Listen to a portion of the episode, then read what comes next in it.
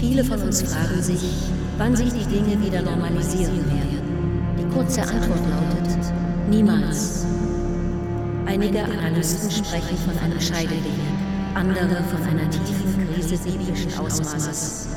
Das Ergebnis ist jedoch gleich.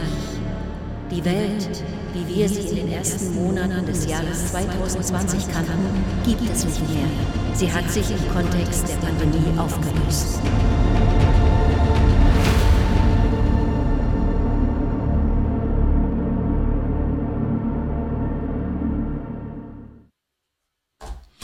Hallo Robert Zipis. Hallo. Hallo, freut mich, dass du äh, Zeit hattest, ähm, hier zu einem Gespräch zu kommen. Danke für die Einladung, ich bin sehr geehrt. Ähm, wir kennen uns jetzt eigentlich nur ganz kurz, flüchtig eigentlich eher. Und äh, jetzt haben wir mal die Gelegenheit, uns mal richtig zu unterhalten. Ja, um, richtig. Ich fühle mich äh, allerdings schon etwas verbunden. Okay, danke. Und da können wir sicher am Ende des Gesprächs mal hinzukommen, aber das ist jetzt die spannende Frage, warum? Das erzählen wir dann am das Ende. Das machen wir am Ende des Gesprächs. Das, das, ist so, dann denken die Leute, ja, jetzt muss ich noch immer dranbleiben und so, aber nicht vorspulen, weil es kommen auch wichtige Details dazwischen. Ja. Ihr wisst es ja, das ist wie bei einem Film, guten Film ja aufgebaut. Die Spannung wird langsam gesteigert und fällt dann steil ab. Also wir machen das ganz klassisch, ja. Ja, ähm, ja, danke, dass du da was von unserem neuen Projekt gezeigt hast. Corona.film Prolog ist da ähm, vielleicht etwas komisch wegen der Titel. Ähm, das, der Grund ist, dass wir so größenwahnsinnig sind. Also der Prolog ist 75 Minuten lang und da haben wir jetzt ein Jahr für gearbeitet. Der Film selbst soll 300 Minuten lang werden und äh, wir haben wirklich diesen, ja, wir haben diesen, wie soll ich sagen, ähm, größenwahnsinnigen Approach zu sagen, äh, wir machen den Film zur aktuellen Krise. So, mhm. das ist natürlich, ähm, das liegt nur daran, dass wir immer schon so waren, dass wir sehr anspruchsvoll waren mit uns und manchmal haben wir dem entsprochen, manchmal aber auch nicht und wir versuchen es aber. Ähm, aber äh, hier ist es so, dass wir wirklich auch in einer besonderen Situation waren. Denn am Anfang, schon vor einem Jahr, also im März, ähm, da ging das los mit der Krise und dann äh, schon die ersten Bilder, ich meine, es war nicht März, es war sogar im Februar schon, haben uns an alles erinnert, wo wir die letzten zehn Jahre davor schon uns intensiv mit beschäftigt hatten. Denn wir haben ja den äh, einzigen Kinofilm zur Weltgesundheitsorganisation, zur WHO, umgesetzt und dann auch in die Kinos gebracht mit dem Titel Trust Who. Und der hat uns quasi schon so richtig auf die Corona-Krise vorbereitet, ja. Und zudem mache ich ja Wissenschaftsdokus und ähm, wir hatten auch eine, ich hatte auch eine Investigation in das deutsche und französische Gesundheitswesen gemacht. Und das alles hat uns in die Situation gebracht, dass wir im März plötzlich das Gefühl hatten, wir haben das schon recherchiert. Was natürlich übertrieben ist. Es ist immer alles irgendwie anders. Das Virus ist anders, als damals die Schweinegrippe war oder die Vogelgrippe oder Zika oder so. Aber die Mechanismen, wie man damit umgeht, wie das vermarktet wird, welche, welche Unternehmen das irgendwie ausnutzen wollen für sich und wie, das politisch eingesetzt wird, die, die haben sich zum Teil doch schon wiederholt. Und vor allen Dingen, das ist natürlich ganz praktisch für, wenn man Filme macht, die Experten sind zum Teil dieselben. Ja, die Experten, die für die Tagesschau vor der Kamera stehen, aber auch die Experten, die sie kritisieren, sind auch dieselben. Und dann kam noch hinzu, dass ich ja zufällig äh, neben Wolfgang Wodak im Zug saß und der mich dann angerufen hat. Also das war so im Januar, dass ich da, ich war, hatte gerade ein Projekt über Musik recherchiert ähm, in Hamburg und dann haben wir uns unterhalten und dann äh, meinte er, ja, wir müssen mal so ein, also hat mich kurz nach angerufen, meinte, wir müssen mal sowas sagen, ihr muss was sagen zu dieser Corona-Krise. Und dann habe ich da jetzt so ein 10 Minuten Video gemacht. Darf das, ich mal kurz einhaken? Ja, also du ja, steigst in den Zug und dir sitzt Wolfgang Wodak gegenüber und du hast den schon irgendwann mal gesehen aus irgendwelchen Videos oder wie Nee, wie, das war noch das? anders. Wir haben ja mit dem ähm, zusammengearbeitet, weil er ja die äh, Untersuchungs den Untersuchungsausschuss zur Schweinegrippe am Europarat geleitet hatte mhm. und äh, auch mit initiiert hatte, weil er war auch im Gesundheitsausschuss des Deutschen Bundestages und in seiner gesamten Kompetenzvielfalt als äh, Facharzt für Lungenkrankheiten äh, unter anderem, ähm, war das natürlich sein Ding jetzt mit der, mit der ähm, Epidemie äh, von SARS-CoV-2. Und äh, nee, das war SARS-CoV-1, oder? Nee, damals, damals, damals, damals bei Schweinegrippe war H1N1 hieß das. H1N1, genau. Mexiko. Genau. Und das, ähm, aber heute meine ich, war er dann hier wieder berufen. Also damals war es so, dass wir mit ihm gefilmt hatten für diesen Kinofilm und er auch drin vorkommt und ich ihn für Recherchetreffen äh, davor auch schon getroffen hatte. Mhm. Und dann sah, hatte mich die Bahn sozusagen, meine Reservierung war neben ihm. Es war richtig zufällig, dass ich neben ihm saß. Und, ähm, also ihr wusstet gar nicht, dass ihr zusammen jetzt fahrt. Genau, und dann war es so, genau. hallo, hallo Wolfgang, so ungefähr. Genau. Und äh, das war ein Zufall, ja. Und dann haben wir uns diese Zugfahrt lang unterhalten. Und das Interessante war, dass das Gespräch wirklich um äh, Datenklau im Gesundheitswesen ging. Ja, er meinte, das ist das Ding und hat sich damals schon über diesen Van Dijken aufgeregt, glaube ich, der die Gematik, das heißt diese, diesen, diese Abteilung des, des Bundesgesundheitsministeriums leitet, äh, welches die Datenverarbeitung der Patientendaten macht. Ja, und ich, jedenfalls viele Themen, die jetzt die letzten zwölf Monate viele Menschen beschäftigt hatten, hatten wir damals zufälligerweise besprochen, aber es war bevor sozusagen diese große Krise. Was war mit diesem Datenklau? Der Datenklau ist, da darf man so nicht sagen, das wäre ja illegal. Mhm. Also das ist, äh, äh, Daten sammeln ist wahrscheinlich korrekter ausgedrückt. Ähm, naja, es gibt halt ähm, das Bedürfnis von vielen Unternehmen, aber auch von Behörden, zu sagen, wir brauchen die Daten, weil dann können wir das besser auswerten für wissenschaftliche Zwecke. Aber natürlich weiß man, Daten sind macht und dann kann man das auch anders auswerten, zum Beispiel für ökonomische Zwecke und das ist ja, hängt ja alles zusammen. Mhm. Ja, und, und dann ist mal die Frage, wer, wer hat das Recht darauf? Sind das dann irgendwelche privaten Strukturen, sind das Krankenkassen? Ähm, und das ist alles so ein bisschen unklar. Ich schaue da auch nicht durch, muss ich zugeben. Also nicht im Detail meine ich, aber das Prinzip kapiere ich schon, dass äh, wenn man Daten sammelt, dass man dann einfach in einer besseren Position ist, als wenn man keine Daten sammelt. Denn ähm, es, die Computer können heute immer mehr Daten verarbeiten. Daten, die man früher hätte gar nicht, also die nutzlos gewesen wären, weil das einfach ein riesiger Haufen wir, wirres Zeug gewesen wäre, sind heute nicht mehr nutzlos, weil eben die ähm, Rechner so gut die schön verbinden können, dass man dann tatsächlich Schlüsse rausziehen kann. Und diese Schlüsse bedeuten halt Wissen und dieses Wissen kann eventuell ähm, Vorwissen sein darüber, wie sich welche Krankheitsgruppen entwickeln, welche Medikamente wie gut wirken oder äh, welche Menschen welche Behandlungen bräuchten. Ja?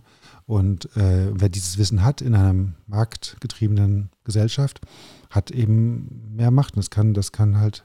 Ich, ich, ja, ich, ich bin jetzt, jetzt nur mal weiter, wenn, ja. wir, wenn wir das einfach äh, mit unseren Meta-Suchmaschinen von Google und Facebook verbinden, dann haben wir absolut optimale Profile Einfach, genau, also die man Grunde, besser noch verwerten kann. Facebook für weiß bei mir wahrscheinlich schon, welche Art Film ich mag, welche Art Musik ich mag und Bücher und wer so meine Freunde sind und aus welchem Milieu ich komme, das kann man von Facebook sicher aus gut schließen und wahrscheinlich wissen die besser als ich, wer zu mir so als Freund passt oder als Freundin.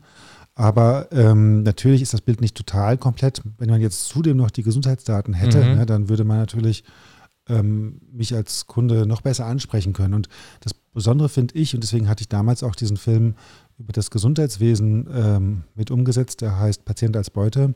Der, der, der Grund war, dass die Fallhöhe im Gesundheitswesen anders als in anderen Branchen extrem hoch ist. Also es geht halt manchmal um Leben und Tod und dann auch manchmal um ganz viel Geld im, bei der Gesundheit. Ne? Und dann hat mhm. man auch diese Ver, Verflechtung von öffentlichen Strukturen und privaten Strukturen das, die haben ja eigentlich nicht immer die gleichen Interessen, aber die arbeiten trotzdem zusammen. Und das ist auch das Schwierige. Wenn jetzt zwei öffentliche Behörden kooperieren ähm, oder zwei Unternehmen kooperieren, dann kann das einfach sein. Man tut sich zusammen, um, keine Ahnung, mehr Geld zu verdienen oder das Produkt zu verbessern und damit mehr Chancen auf dem Markt zu haben oder so. Aber wenn sich eine Behörde mit einem Unternehmen zusammentut, dann ist die Frage, worum geht es jetzt eigentlich? Will man jetzt irgendwie den Gewinn maximieren oder will man ähm, im Interesse der Bürger oder Patienten äh, äh, Strukturen haben, die mehr Vielfalt fördern. Also ich kann, das ist, da gibt es sicher deckungsgleiche Interessen, aber die meisten sind Wie lange seid ihr Zug gefahren? Zwei Stunden mhm. und zweieinhalb Stunden wahrscheinlich. Ähm, ja, aber das, genau, aber das ist, ist schon witzig, weil das hat was von Fügung. Ja, weil mhm. dadurch, dass ich da dieses Video gemacht hatte, was dann noch so viral ging, also wir hatten innerhalb von drei Tagen drei, zwei Millionen Klicks, ja. Welches Video? Du hast das erste Video mit Wolfgang Wodak gemacht, das was du. Mit dem schwarzen Hintergrund. Ich weiß nicht, viele haben es gesehen. Da ich habe es nicht gesehen, nee. Da redet er so davon, ähm, dass er man einfach mal ein paar Fragen beantworten müsste. Mhm. Ähm, also damals war es noch so, dass alle Menschen wirklich glaubten und gehört hatten, so, die jetzt nicht selber da in der Thematik sind, dass es schon an sich was Neues sei, dass wir einem Coronavirus ausgesetzt seien, denn es gäbe ja ein neues Coronavirus. Aber diese Aussage an sich, darauf hat er hingewiesen, ist an sich äh, keinerlei, hat keinerlei medizinische Bedeutung. Es gibt immer Coronaviren. Das sind immer 12 Prozent so Pi mal Daumen der Atemwegserkrankungen. Die Zahlen hatte man nicht genau so für Deutschland, sondern ungenau. Ähm, genauer waren die in Schottland und da hat er dann die, die Zahlen aufgezeigt und, und er hat eben die Vermutung geäußert, dass wenn jetzt so Zahlen aus dem Zusammenhang einfach nur so gesagt werden, so, so und so viele Leute sterben, so und so viele Leute sind infiziert, aber man weiß gar nicht, wie viele letztes Jahr gestorben sind, wie viele letztes Jahr infiziert waren. Wenn man das nicht sagt, das ist das Doppelte oder das Dreifache oder dreimal weniger, das muss man ja sagen. Also wenn du sagst, 1000 Leute sind jetzt letzte Woche daran gestorben, dann ist das interessant, wenn man weiß, wie viele sind denn vor einem Jahr in derselben Woche gestorben. Dann ist es interessant. Wenn man das aber absolut sagt, dann hat das gleich keinerlei, wirklich kann man es nicht einordnen. Es ist einfach absolut. Und wann habt, ihr dieses, ja. wann habt ihr dieses schwarze äh, Video gedreht? Das mit war dem schwarzen Hintergrund, Anfang März, glaube ich. Und mhm. das wurde so um, auch Mitte, Anfang März, also am 12. März oder irgendwas veröffentlicht. Und wir hatten damals auf unserem YouTube-Kanal, wir machen ja, haben ja hauptsächlich, hauptsächlich fürs öffentlich-rechtliche Filme gemacht und für das Kino. Ähm, da hatten wir so 50 Abonnenten oder vielleicht waren es auch 200, aber dafür, dass wir irgendwie den Kanal schon zehn Jahre hatten, war, sind das echt nicht viele. ähm, das waren wahrscheinlich nur die alle Mitarbeiter mal.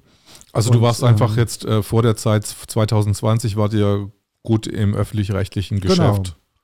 Genau. genau, wir hatten also ausschließlich eigentlich für die ähm, für die GEZ-Zahler und Steuerzahler gearbeitet, denn äh, manche unserer Projekte, wie zum Beispiel der Film über die Weltgesundheitsorganisation, Trust Who, äh, waren halt auch über Filmförderung kofinanziert. Und das mhm. sind dann meist äh, Gelder, die auch von den Bundesländern kommen.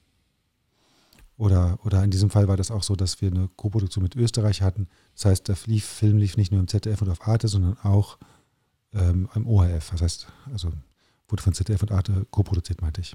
Ja. Und jetzt diese neue Produktion, genau. diese, die, dieser äh, Prequel, äh, nee, das ist kein Prequel, äh, Prolog, Prolog ja, genau. Genau, also Corona-Film Prolog ist ein Projekt, was wirklich für die Leute ist, äh, die es sehen.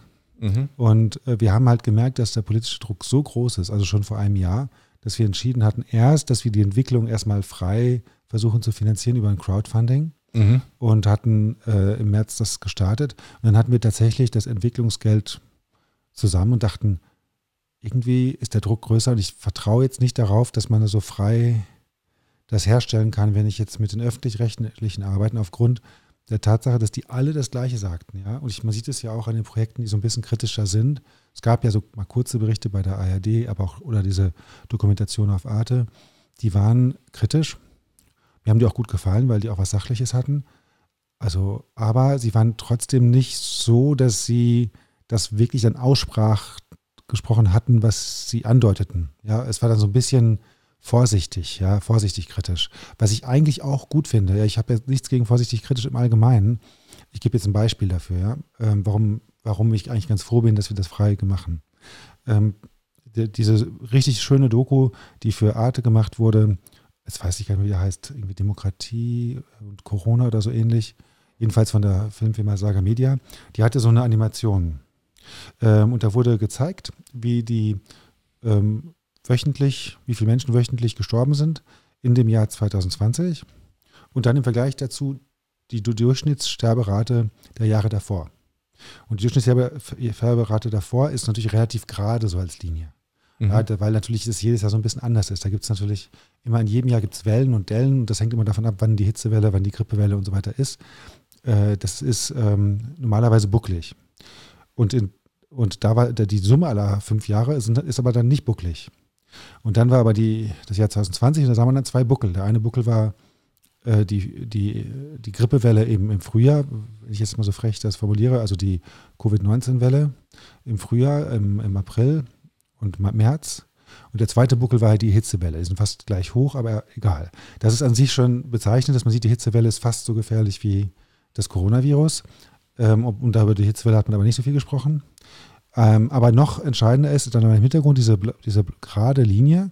Man merkte, gut, das, sind irgendwie, das war schon was passiert. Ja, es ist nicht so, dass da nichts passiert ist im Jahr 2020. Man kann schon sagen, da war wirklich ein epidemiologisches Geschehen. Also ich bin ganz bestimmt kein Corona-Leugner und ich kein, kein Verharmloser. Wenn man das sieht, dann sieht man das auch. Nur, wenn man das macht, was die ARD macht oder gemacht hat in einem kurzen Beitrag oder was eigentlich fachlich richtig gewesen wäre. Aber das war dieser Vergleich ist nämlich unwissenschaftlich. Du kannst ja nicht das Durchschnitts, die Durchschnittskurve zeigen und dann ein, die Kurve nur für ein Jahr. Du musst ja, äh, wenn du jetzt nämlich die letzten fünf Jahre genommen hättest und da die Todesraten pro Woche mhm. genommen hättest, dann hätte man halt gesehen, dass es in jedem Jahr solche Buckel gibt. Ja, und dass sie alle auch nicht unbedingt nicht mal höher waren als 2020. Ja, ähm, man hat, ähm, der Spiegel hat selber ähm, geschrieben, noch vor zwei Wochen oder so, es ist keine erkennbare Übersterblichkeit, zumindest keine nennenswerte Übersterblichkeit in Deutschland im Jahr 2020 gewesen, insgesamt. Ja? Und, und wenn man zum Beispiel 2018 nimmt, 2016, ja, und das dann einfach mal übereinander legt als Buch, dann sieht man nämlich, dass es immer hoch und runter geht, dass das immer so eine Tal- und ähm, Berg- und Talfahrt ist. Ähm, es gibt immer irgendwelche Virenwellen oder andere Gründe, warum mal in ein paar Monaten mehr Leute sterben als durchschnittlich. Und dann hätte man das, glaube ich, objektiver eingeordnet, wenn man die Jahre so gezeigt hätte. Ich rede darüber so lange, weil ich finde das sehr bezeichnend. Das sind so Kleinigkeiten, wo man im Grunde vermittelt, ah, in dem Jahr 2020 ist schon was Besonderes passiert. Man sieht es an den Sterbeskurven, aber es ist auch nicht total extrem gewesen. Das sagte die, diese Grafik. Wenn man aber die Grafik anders gemacht hätte mit denselben und vielleicht wirklich vergleichbaren Kurven, die Kurven von 2020 und den Jahren davor, da wäre einem aufgefallen, dass das nicht nur ähm, irgendwie nichts extrem Besonderes war, sondern dass es wirklich sehr vergleichbar war zu den Jahren davor. Also man, dann hätte man gesehen, dass eine epidemiologische Notlage nicht nur leicht übertrieben, sondern sehr übertrieben ist, weil wenn man einfach nur auf die Sterbezahlen schaut. Ja, natürlich ähm, kann auch gleich meinen Redefluss mal anhalten und dich in Frage stellen lassen, aber, ähm, ähm, aber ich finde das, find das eben ein gutes Beispiel dafür, wie man leicht irreführen kann, indem man einfach nur etwas vorsichtig ist, weil man den Leuten nicht zu sehr vom Kopf stoßen will. Und ich habe sogar gesagt, ich habe mit den Regisseuren und Autoren mal gesprochen von dieser Sendung, ähm, dass ich das sogar gut finde. Ich, wenn man dann sowas sieht im September und die Leute sind alle so ein bisschen schockiert von den, von den Maßnahmen, den Einschränkungen im Alltag, aber auch von den leidenden Menschen, die irgendwie Atemwegserkrankungen haben und dann ähm, und, und, und andere Nebenwirkungen haben davon.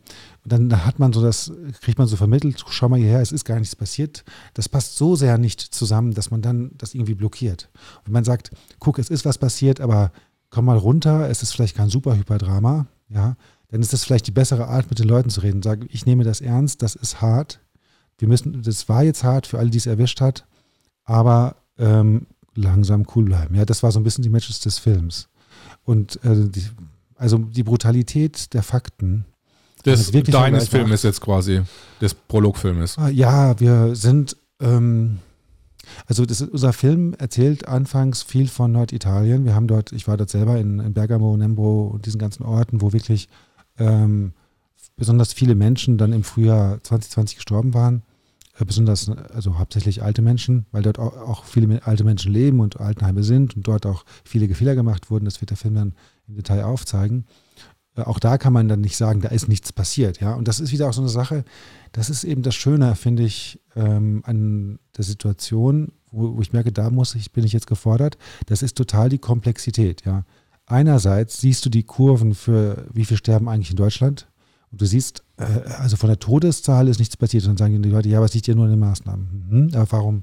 Also, und dann sieht man aber wiederum, in Italien ist aber total viel passiert. Äh, also zumindest sind da viele Leute gestorben. Ähm, aber auch nur in ganz speziellen Gemeinden und nicht irgendwie in, auf, in größeren Flächen. Es ist so, dass in der Lombardei, in dem einen Dorf, keine Ahnung, äh, irgendwie von oh, 300 Leute plötzlich gestorben sind innerhalb von vier Wochen mhm. und im anderen Dorf alles normal. Mhm. Und die sind wirklich nebeneinander. Ja. Und da muss man sich dann wirklich fragen, was ist da los? Und dann haben wir genau geschaut und es gibt tatsächlich Antworten. Und die Antworten äh, hängen nicht alle mit dem Virus zusammen. Es gibt natürlich ähm, massive Geschichten, wie das äh, tatsächlich die Krankenhäuser überlastet waren, weil sie nicht wussten, wie sie die Quarantäne geben sollen. Und damals war das Narrativ ja, dass Leute die dieses Virus haben, in Lebensgefahr sind. Und selbst wenn man wenig Symptome hatte, hat man sie ja dann ins Krankenhaus aufgenommen. Und dann aber natürlich Einzelzimmer wegen Quarantäne und am besten zwei Einzelzimmer, dass man ein Durchgangszimmer hat und so weiter. Und dann nimmt ein Patient gleich viel Platz ein und dann ist im Nu natürlich das Krankenhaus voll. Und dann kamen weitere Patienten und dann wusste man nicht wohin. Und dann wurden welche einfach ähm, in die Altenheime gelegt. Und das war natürlich äh, unklug. Aber und es gibt andere Geschichten wie äh, zum Beispiel, dass die gesamte Behörde, die für Gesundheit zuständig ist, aufgehört hat zu arbeiten, weil sie sich einfach nicht mehr getroffen haben. Also die regionale Gesundheitsbehörde, Lombardei. Das sind so Sachen, wo man denkt, das kann doch nicht wahr sein. Das kann doch nicht wahr sein. Ja, und ähm, hattest du von ja. diesem, hattest du äh, die Geschichte von diesem Aktivistenmann gesehen, der einfach äh, in die Lombardei gefahren ist und auf diesen zwei großen Friedhöfen einfach mal die Gräber gezählt hat? Nachgezählt? Nee, überhaupt nicht, nein, ja. habe ich nicht. Und? ähm, er hat nicht viel, er ist irgendwie bei 300 oder 250 Gräbern äh, für den März nur stehen geblieben. Und er hat, Ach so. Und er hat Ach, sich dann gefragt, wo sind denn jetzt die 10.000 Tote irgendwie? Und dann ja, haben, haben, sie ihm gesagt, das sind die Urnen irgendwie und dann hat er nochmal. Ja, das muss man auch sagen. Mhm. Es wurde natürlich, ähm, die Familien haben oft ähm, für, sich für das Krematorium entschieden und ähm, auch bestimmt auch aus hygienischen Gründen, aber auch normal in der Region war es, ist es tatsächlich, dass viele ähm, tote Menschen einfach verbrannt werden. Das ist gar nicht so ungewöhnlich. Äh, man, man, es gab ja das Narrativ, dass nur weil jetzt alle verbrannt werden und früher äh, nicht, dass dann plötzlich die Krematorien überfüllt waren, das ist nicht so ein, das stimmt nicht so einfach.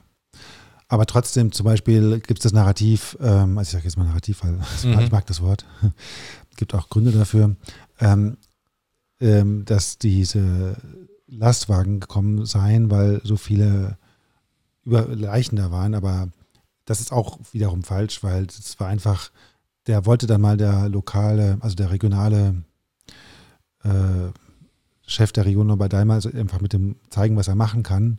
Sagt jetzt macht er mal Militär und nimmt es total ernst und nimmt das in die Hand und hatte dann so gesagt, das mal, damit machen wir es jetzt. Das war nur einmal ein Transport von irgendwie 60 äh, Särgen.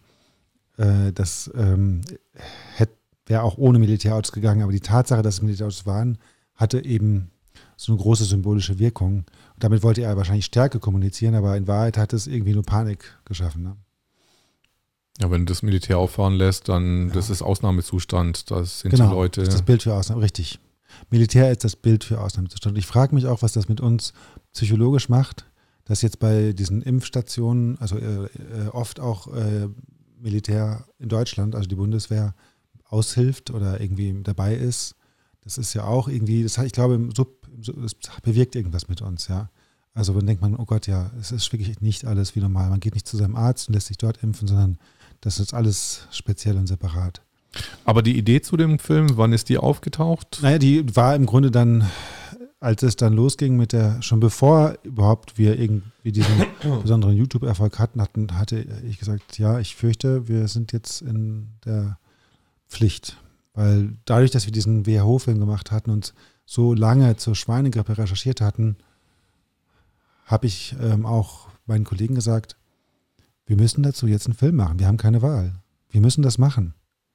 Und, ähm, und das haben dann auch viele andere so gesehen. Und deswegen ähm, haben wir dann, nachdem die Entwicklung durch das Crowdfunding finanziert war, gesagt, okay Leute, lasst uns den ganzen Film mit Crowdfunding machen. Ich habe ja gerade erzählt, warum selbst mit Arte, die ich eigentlich gut finde, weiterzuarbeiten, in diesem Fall schwierig ist, weil alles so heikel ist. Das kann man dann fünf Jahre danach, nach so einer Krise, kann man sowas dann machen. Dann geht man auch zur Sache.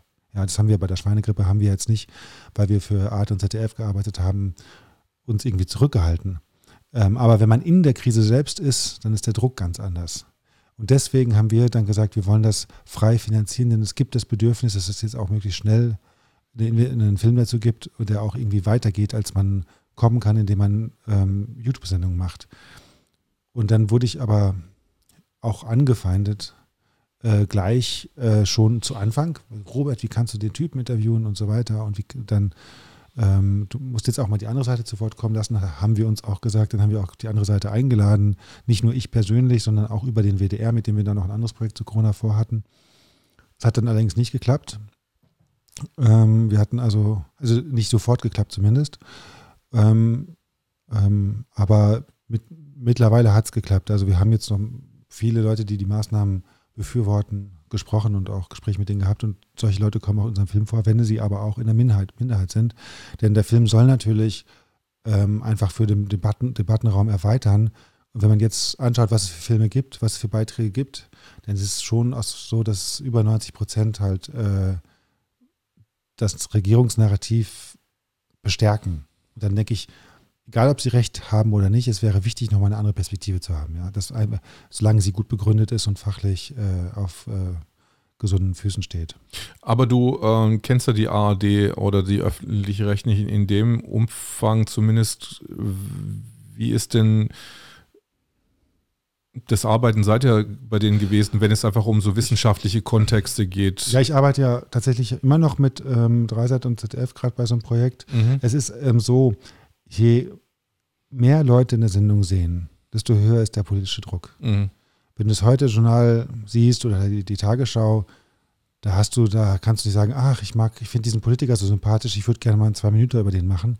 So geht das dann nicht. Da muss man sagen, okay, also wir sind jetzt äh, es ist jetzt äh, Regierungssprech, so oder so zu denken oder zu handeln. Und, und da muss man das, äh, weil das ist ja dann auch alles Meinungsmache und das sind sich alle, die daran beteiligt sind, auch bewusst. Ja, aber ich rede jetzt Tagesschau als Beispiel, oder? Mhm. Da ist der Druck, der politische Druck groß, da ist die Selbstzensur sicher auch groß, weil man denkt, man kann das jetzt nicht so sagen, man muss das so sagen und so weiter.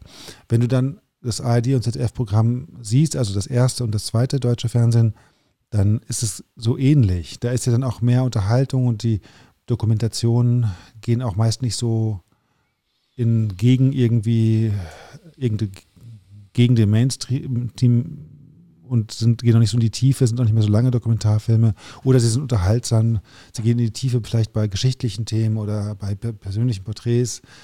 Aber das ist natürlich, ähm, da holt man die Leute da ab, wo sie sind, ja, und das ist dann so ein bisschen, und ich, wenn man dann in diese Spartensender geht, so wie Dreisat oder Arte, dann hat man einfach weniger Druck. Man hat weniger Zuschauer, weniger Geld, aber auch weniger Druck. Und dann kann man natürlich etwas kritischer sein als bei den anderen Sendern. So ist es, das ist beim YouTube ja genauso. Ne? Wenn du, ähm, keine Ahnung, 10.000 Abonnenten hast, was noch äh, nicht so viel ist, dann kann man wahrscheinlich noch eine Menge sagen. Wenn du jetzt 500.000 hättest, dann schaut man dir auf jedes Wort und dann wird dein Kanal auch gelöscht, wenn das irgendwie zu brenzlig wird. Mal sehen, ob dieser Satz jetzt gut ist oder nicht für dich. Hinterher werden wir deswegen gelöscht. Nein, das glaube ich nicht. Ja. Weil so viele Abonnenten habe ich, glaube ich, noch nicht.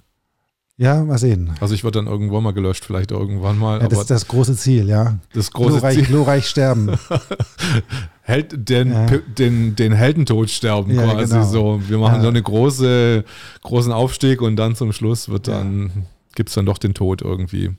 Ja, ich glaube, dass, dass so muss man als YouTuber denken. Aber es gibt ja dann noch Queer, äh, Queer, dieses Projekt, was jetzt Michael Ballbeck angelangt, ähm, äh, QueerTube, glaube ich. Es gibt ja so jetzt ein ah, paar. Ah ja, QueerTube gibt es auch. Ja, es gibt jetzt so ein, so, ein, so, ein, so ein paar, ah, richtig. die jetzt so hochschießen. Oder Spotify. Haben wir uns auch kurz vorher unterhalten. Ignorance, Ignoranz, äh, ignorance.eu, kennst du das? Das ist auch nicht schlecht. Nee, das ist irgendeine französische Seite. Ich nee, auch äh, deutsch-schweizerisch. Okay. Das ist davon, ich glaube, äh, Kai Stut ist dabei und so. Und äh, was gibt es? Visi gibt es noch. Visi ist auch echt gut. Das ist, ähm, da sind wir auch drauf. Also die Oval Media Videos kann man da auch sehen, aber ähm, äh, veezee.de, glaube ich. Die haben Livestreams. Und ähm, was wollte ich noch sagen? Ja, du hast mich zum Film gefragt. Jetzt habe ich da gar nicht so richtig drauf geantwortet. Können wir noch besprechen. Aber ich, hatte, ja. ich hatte noch eine andere Frage. Mhm. Ähm, wie sehen denn die öffentlich-rechtlichen, rechtlichen, wie nehmen die, denn Sie so den, äh, den privaten Sektor wahr, den, den Konkurrenzsektor jetzt? Ähm, das kann ich dir gar nicht so gut sagen. Ich ja. habe jetzt, ähm, das weiß ich nicht. nicht. Also ich, ich, es war schon vor der Corona-Krise so eine Krisenstimmung. Mhm. Also weil man natürlich merkt, mit jedem Jahr, dass die Relevanz etwas geringer wird. Die waren ja so eine Art Oligopol und ähm, als ich aufgewachsen war, war das deutsche öffentlich-rechtliche Fernsehen, äh, also als ich klein war, das einzige und dann war es eins unter wenigen und, äh, und Leute, Bildungsbürger hätten dann nie Privatfernsehen geschaut. Das hat sich heute natürlich geändert. Es gibt viele Sender und äh, jetzt durch die Konkurrenz anderer Plattformen und Streaming-Plattformen merken sie, das Publikum wird immer älter und auch weniger. Und damit ähm, stirbt ihnen sozusagen die Basis und auch die Selbstberechtigung. Und wenn sie jetzt dann noch so unisono alle dieselbe kampagnenartige Kommunikation machen, und damit dann die Meinungsvielfalt eingeschränkt ist und der Debattenraum eingeschränkt ist und die Denkräume eingeschränkt sind, dann hat man das Gefühl, äh, der öffentlich-rechtliche Auftrag ist nicht erfüllt. Also davon bin ich sehr überzeugt, dass das gerade mangelhaft umgesetzt wird. Ähm, und dass sich der, die öffentlich-rechtlichen fast selbst abschaffen. Also ich bin da, und ich glaube, viele Leute, die arbeiten, denken das auch. Oder einige sagen es, viele sagen es nicht. Ähm, und vieles, in vieler Hinsicht wollen sie dann auch modern sein, aber sie sind auch legal eingeschränkt. Also sie können jetzt nicht einfach Webseiten machen und interaktiven Kram. Wobei das ja mit Funk versucht wird. Ne? Funk, weißt du ja, ist ja ein Sender für Menschen zwischen 15 und 20 oder so. Sagt mir überhaupt null und was. Der wird finanziert, finanziert von ARD und ZDF. Mhm. Also ist ein öffentlich-rechtlicher Spartensender sozusagen, sowas wie äh, ZDF Neo, mhm. nur für jüngeres Publikum. ZDF Neo ist älteres Publikum, das ist zwischen 30 und 40 oder so. Mhm. Und ähm, Funk ähm, finanziert zum Beispiel die Sendung von MyLab. Die haben dann, die nehmen sich dann YouTuber, die es schon gibt, mhm. und sagen, du passt bei uns ins Programm, wir finanzieren deine Sendung und damit läufst du auf unseren Kanälen. Und da gibt es eben einen Funkkanal, zum Beispiel auf YouTube, aber auch auf anderen Plattformen. Ja, ich weiß jetzt gar nicht, welchen allen.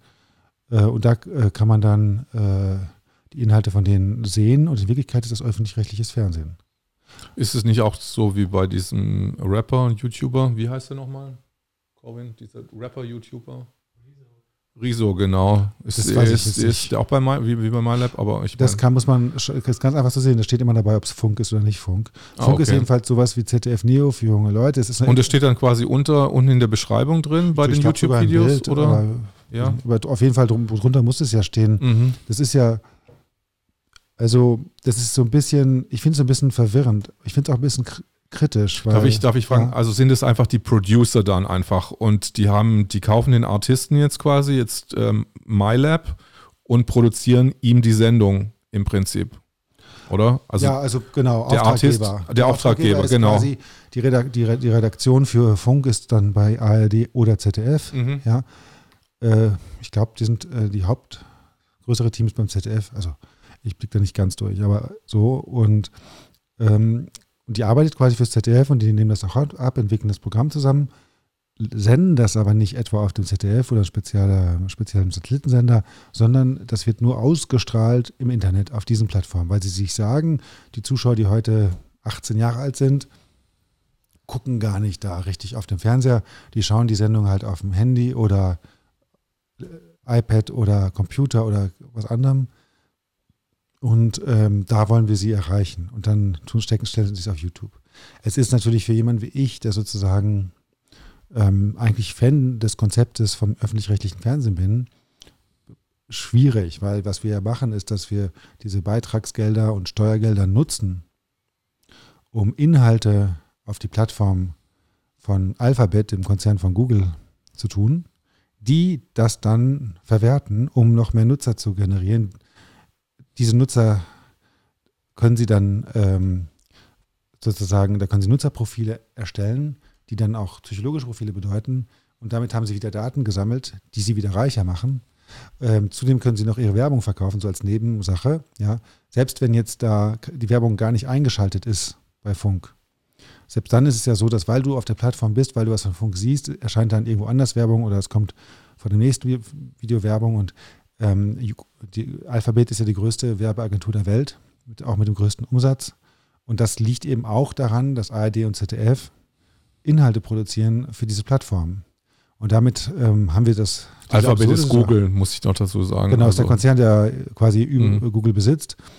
Und damit haben wir diese absurde Situation, dass wir mit dem Steuergeld den größten oder einen der größten Konzerne der Welt und vor allem Internetkonzernen finanzieren und der aber einen Hauptsitz in den USA hat und, äh, und auch die Daten quasi von Deutschland, von den deutschen Nutzern, den Amerikanern schenken. Ja, das ist schon eine ganz schöne, wie soll ich sagen, das, da arbeitet man schon gegen die eigenen Interessen. Also wenn ich jetzt die deutsche Regierung wäre, würde ich sagen, okay, äh, Steuergelder gut und sehr, aber wir müssen jetzt gucken, dass das den Deutschen hilft. Ja oder, oder GZ-Gebühren, das müsste dem deutschen Programm helfen. Aber da ist, ich verstehe auch die Entscheidung andererseits. Ich verstehe die Entscheidung, man sagt, wenn wir jetzt so wieder so einen Spartensender machen wie ZDF Neo und es läuft einfach nur über Satellit, dann haben wir keine 18-Jährigen, die zuschauen, egal welches Programm wir machen. Die gucken sie einfach nicht. Das verstehe ich, aber wird es nicht irgendwann mal so darauf hinauslaufen, dass irgendwann mal die älteren äh, Zuschauergruppen komplett wegbrechen und dann die Produzenten sich komplett ins Internet zurückziehen, dass, dass es dann überhaupt keine Berechtigung gibt mehr, überhaupt einen Fernsehsender, ähm, also in dem großen genau. Maße dann aufrechtzuerhalten. Dann haben wir ja nur noch ähm, quasi äh, YouTube-Produzenten auf Alphabet beziehungsweise slash Google oder auf den anderen Plattformen. Genau. Also das, ähm, das ist genau das Schreckensszenario, was auch die Menschen, die bei ARD und ZDF arbeiten, äh, vor Augen haben. Ähm, sie sprechen es nicht so gerne aus, weil sie wollen den Teufel nicht an die Wand malen, aber äh, viele sagen es trotzdem. Ähm, klar, das liegt in der, das ist genau das Thema. Und ähm, die Lösung ist auch schwierig, weil dadurch, dass YouTube so eine Monopolposition hat, so wie bei den Suchmaschinen ja auch Google, ähm, und hat man fast, ist man quasi schon gefangen. Man kann gar nichts machen. Was will man machen? Was will man? Es gibt einfach keine gute Lösung. Du kannst junge Leute nicht erreichen, äh, selbst wenn du hunderte von Millionen zur Verfügung hättest, kannst du sie einfach nicht erreichen, ohne dass du den Amis Kapital schenkst. Ich würde einfach sagen, wir machen das wie im, es gab doch mal diesen äh, Volks, äh, Volksfunksender, dann gibt es halt nur noch das deutsche Volkshandy, wo nur, wo nur umsonst ist. Das ist, das, das ist ein echt gutes Konzept. Ja, damit fängt es natürlich an. Das mhm. hängt ja alles zusammen. Wenn man einfach also ich habe ich, ich hab das auch gehört, es gibt tatsächlich Unternehmen in Deutschland, die jetzt so unabhängig Mobiltelefone Smartphone-Telefone mit eigenem Betriebssystem machen wollen. Das ist natürlich total wichtig. Also ich glaube, PureTech oder so nicht heißt mhm. eins, aber ist nicht so wichtig. Das Wichtige ist, dass man, dass man merkt, dass das mit dem Betriebssystem und dem Mobiltelefon ist das gleiche. Es gibt nur zwei. Ja? Es gibt weltweit nur iOS und Android. Es ist ja genau das gleiche. Das ist, ist so wie Google hat sowohl die Suchmaschine als auch YouTube. Das ist einfach der Wahnsinn. Du hast, äh, das ist ein Monopol. Und Monopol ist halt wahnsinnig ineffizient einerseits und die Machtkonzentration ist dann so groß, dass sie von alleine immer größer wird und das dann irgendwann nicht mehr zum Nutzen, also schon, wahrscheinlich schon mittlerweile nicht mehr zum Nutzen der Nutzer ist. Weil ab einer gewissen Größe kann man sagen, hey, das ist jetzt irgendwie effizient, dass wir so groß sind, dafür können wir euch den Service billiger machen, weil ihr seid so viele und dann ist es pro Person wenig Kosten und dann müsst ihr auch nicht viel Werbung schauen und so. Aber ab einer gewissen Größe darüber, wenn es dann gar keine Konkurrenz mehr gibt, dann kann man einfach sagen, na, jetzt halt einfach das Doppelte oder oder man muss ja. vielleicht so hart in den Markt reingehen, einfach Handys komplett umsonst rausschmeißen und dann gewisse Sendungen komplett oder bestimmte Kanäle ganz weg, so wie Google es gibt den großen Google-Konzern und dann muss man die halt, die geben dann ihre Handys umsonst raus. Und dann tut man einfach Facebook und die anderen bannen quasi, also als. Ich glaube, dass das, dass das wahrscheinlich die einzige, das klingt so wie die einzig mögliche Lösung, dass man mit extrem großer Power separat geht, aber in Deutschland zum Beispiel ist ja mhm. wirklich das wirtschaftlich stärkste Land äh, Europas, also der, zumindest der EU. Leute, die euch aus der Wirtschaft spreche, sagen, Deutschland ist zu klein, um mitzumachen. Die, die, die, großen Internetkonzerne sind ja in China und den USA, also die weltweit größten. Und da scheint sich die irgendwie große Schlacht abzuspielen.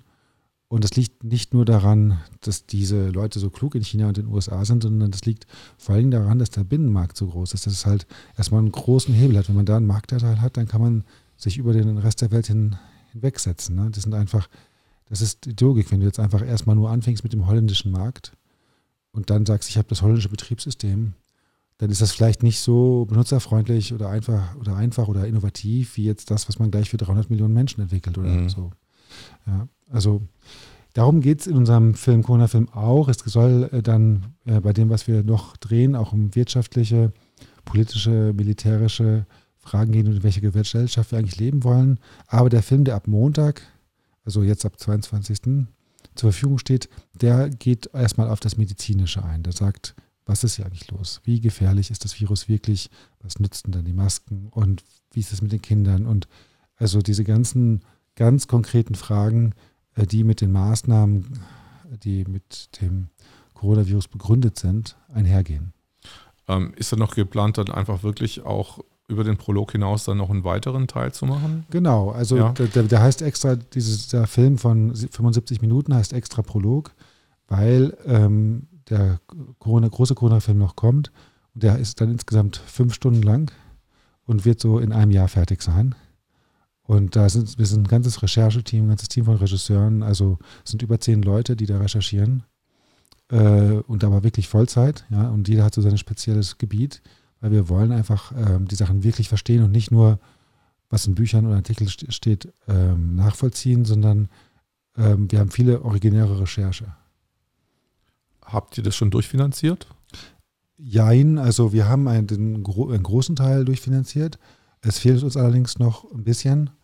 Ähm, Wäre schon toll, noch weitere Unterstützung zu kriegen. Ähm, unsere Strategie ist, wir machen so viel wir können mit dem, was wir haben. Je mehr wir haben, desto mehr können wir machen.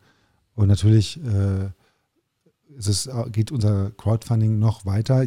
Jeder kann ein Abendessen mit dem Regisseur buchen, ein Kinoticket kaufen, wirklich? eine DVD kaufen. Aber nur ein paar Mal oder sonst, sonst ist das ganze Jahr ich, wahrscheinlich beschäftigt. Ich gehe so oder? gerne essen. Ja, du gehst so gerne essen.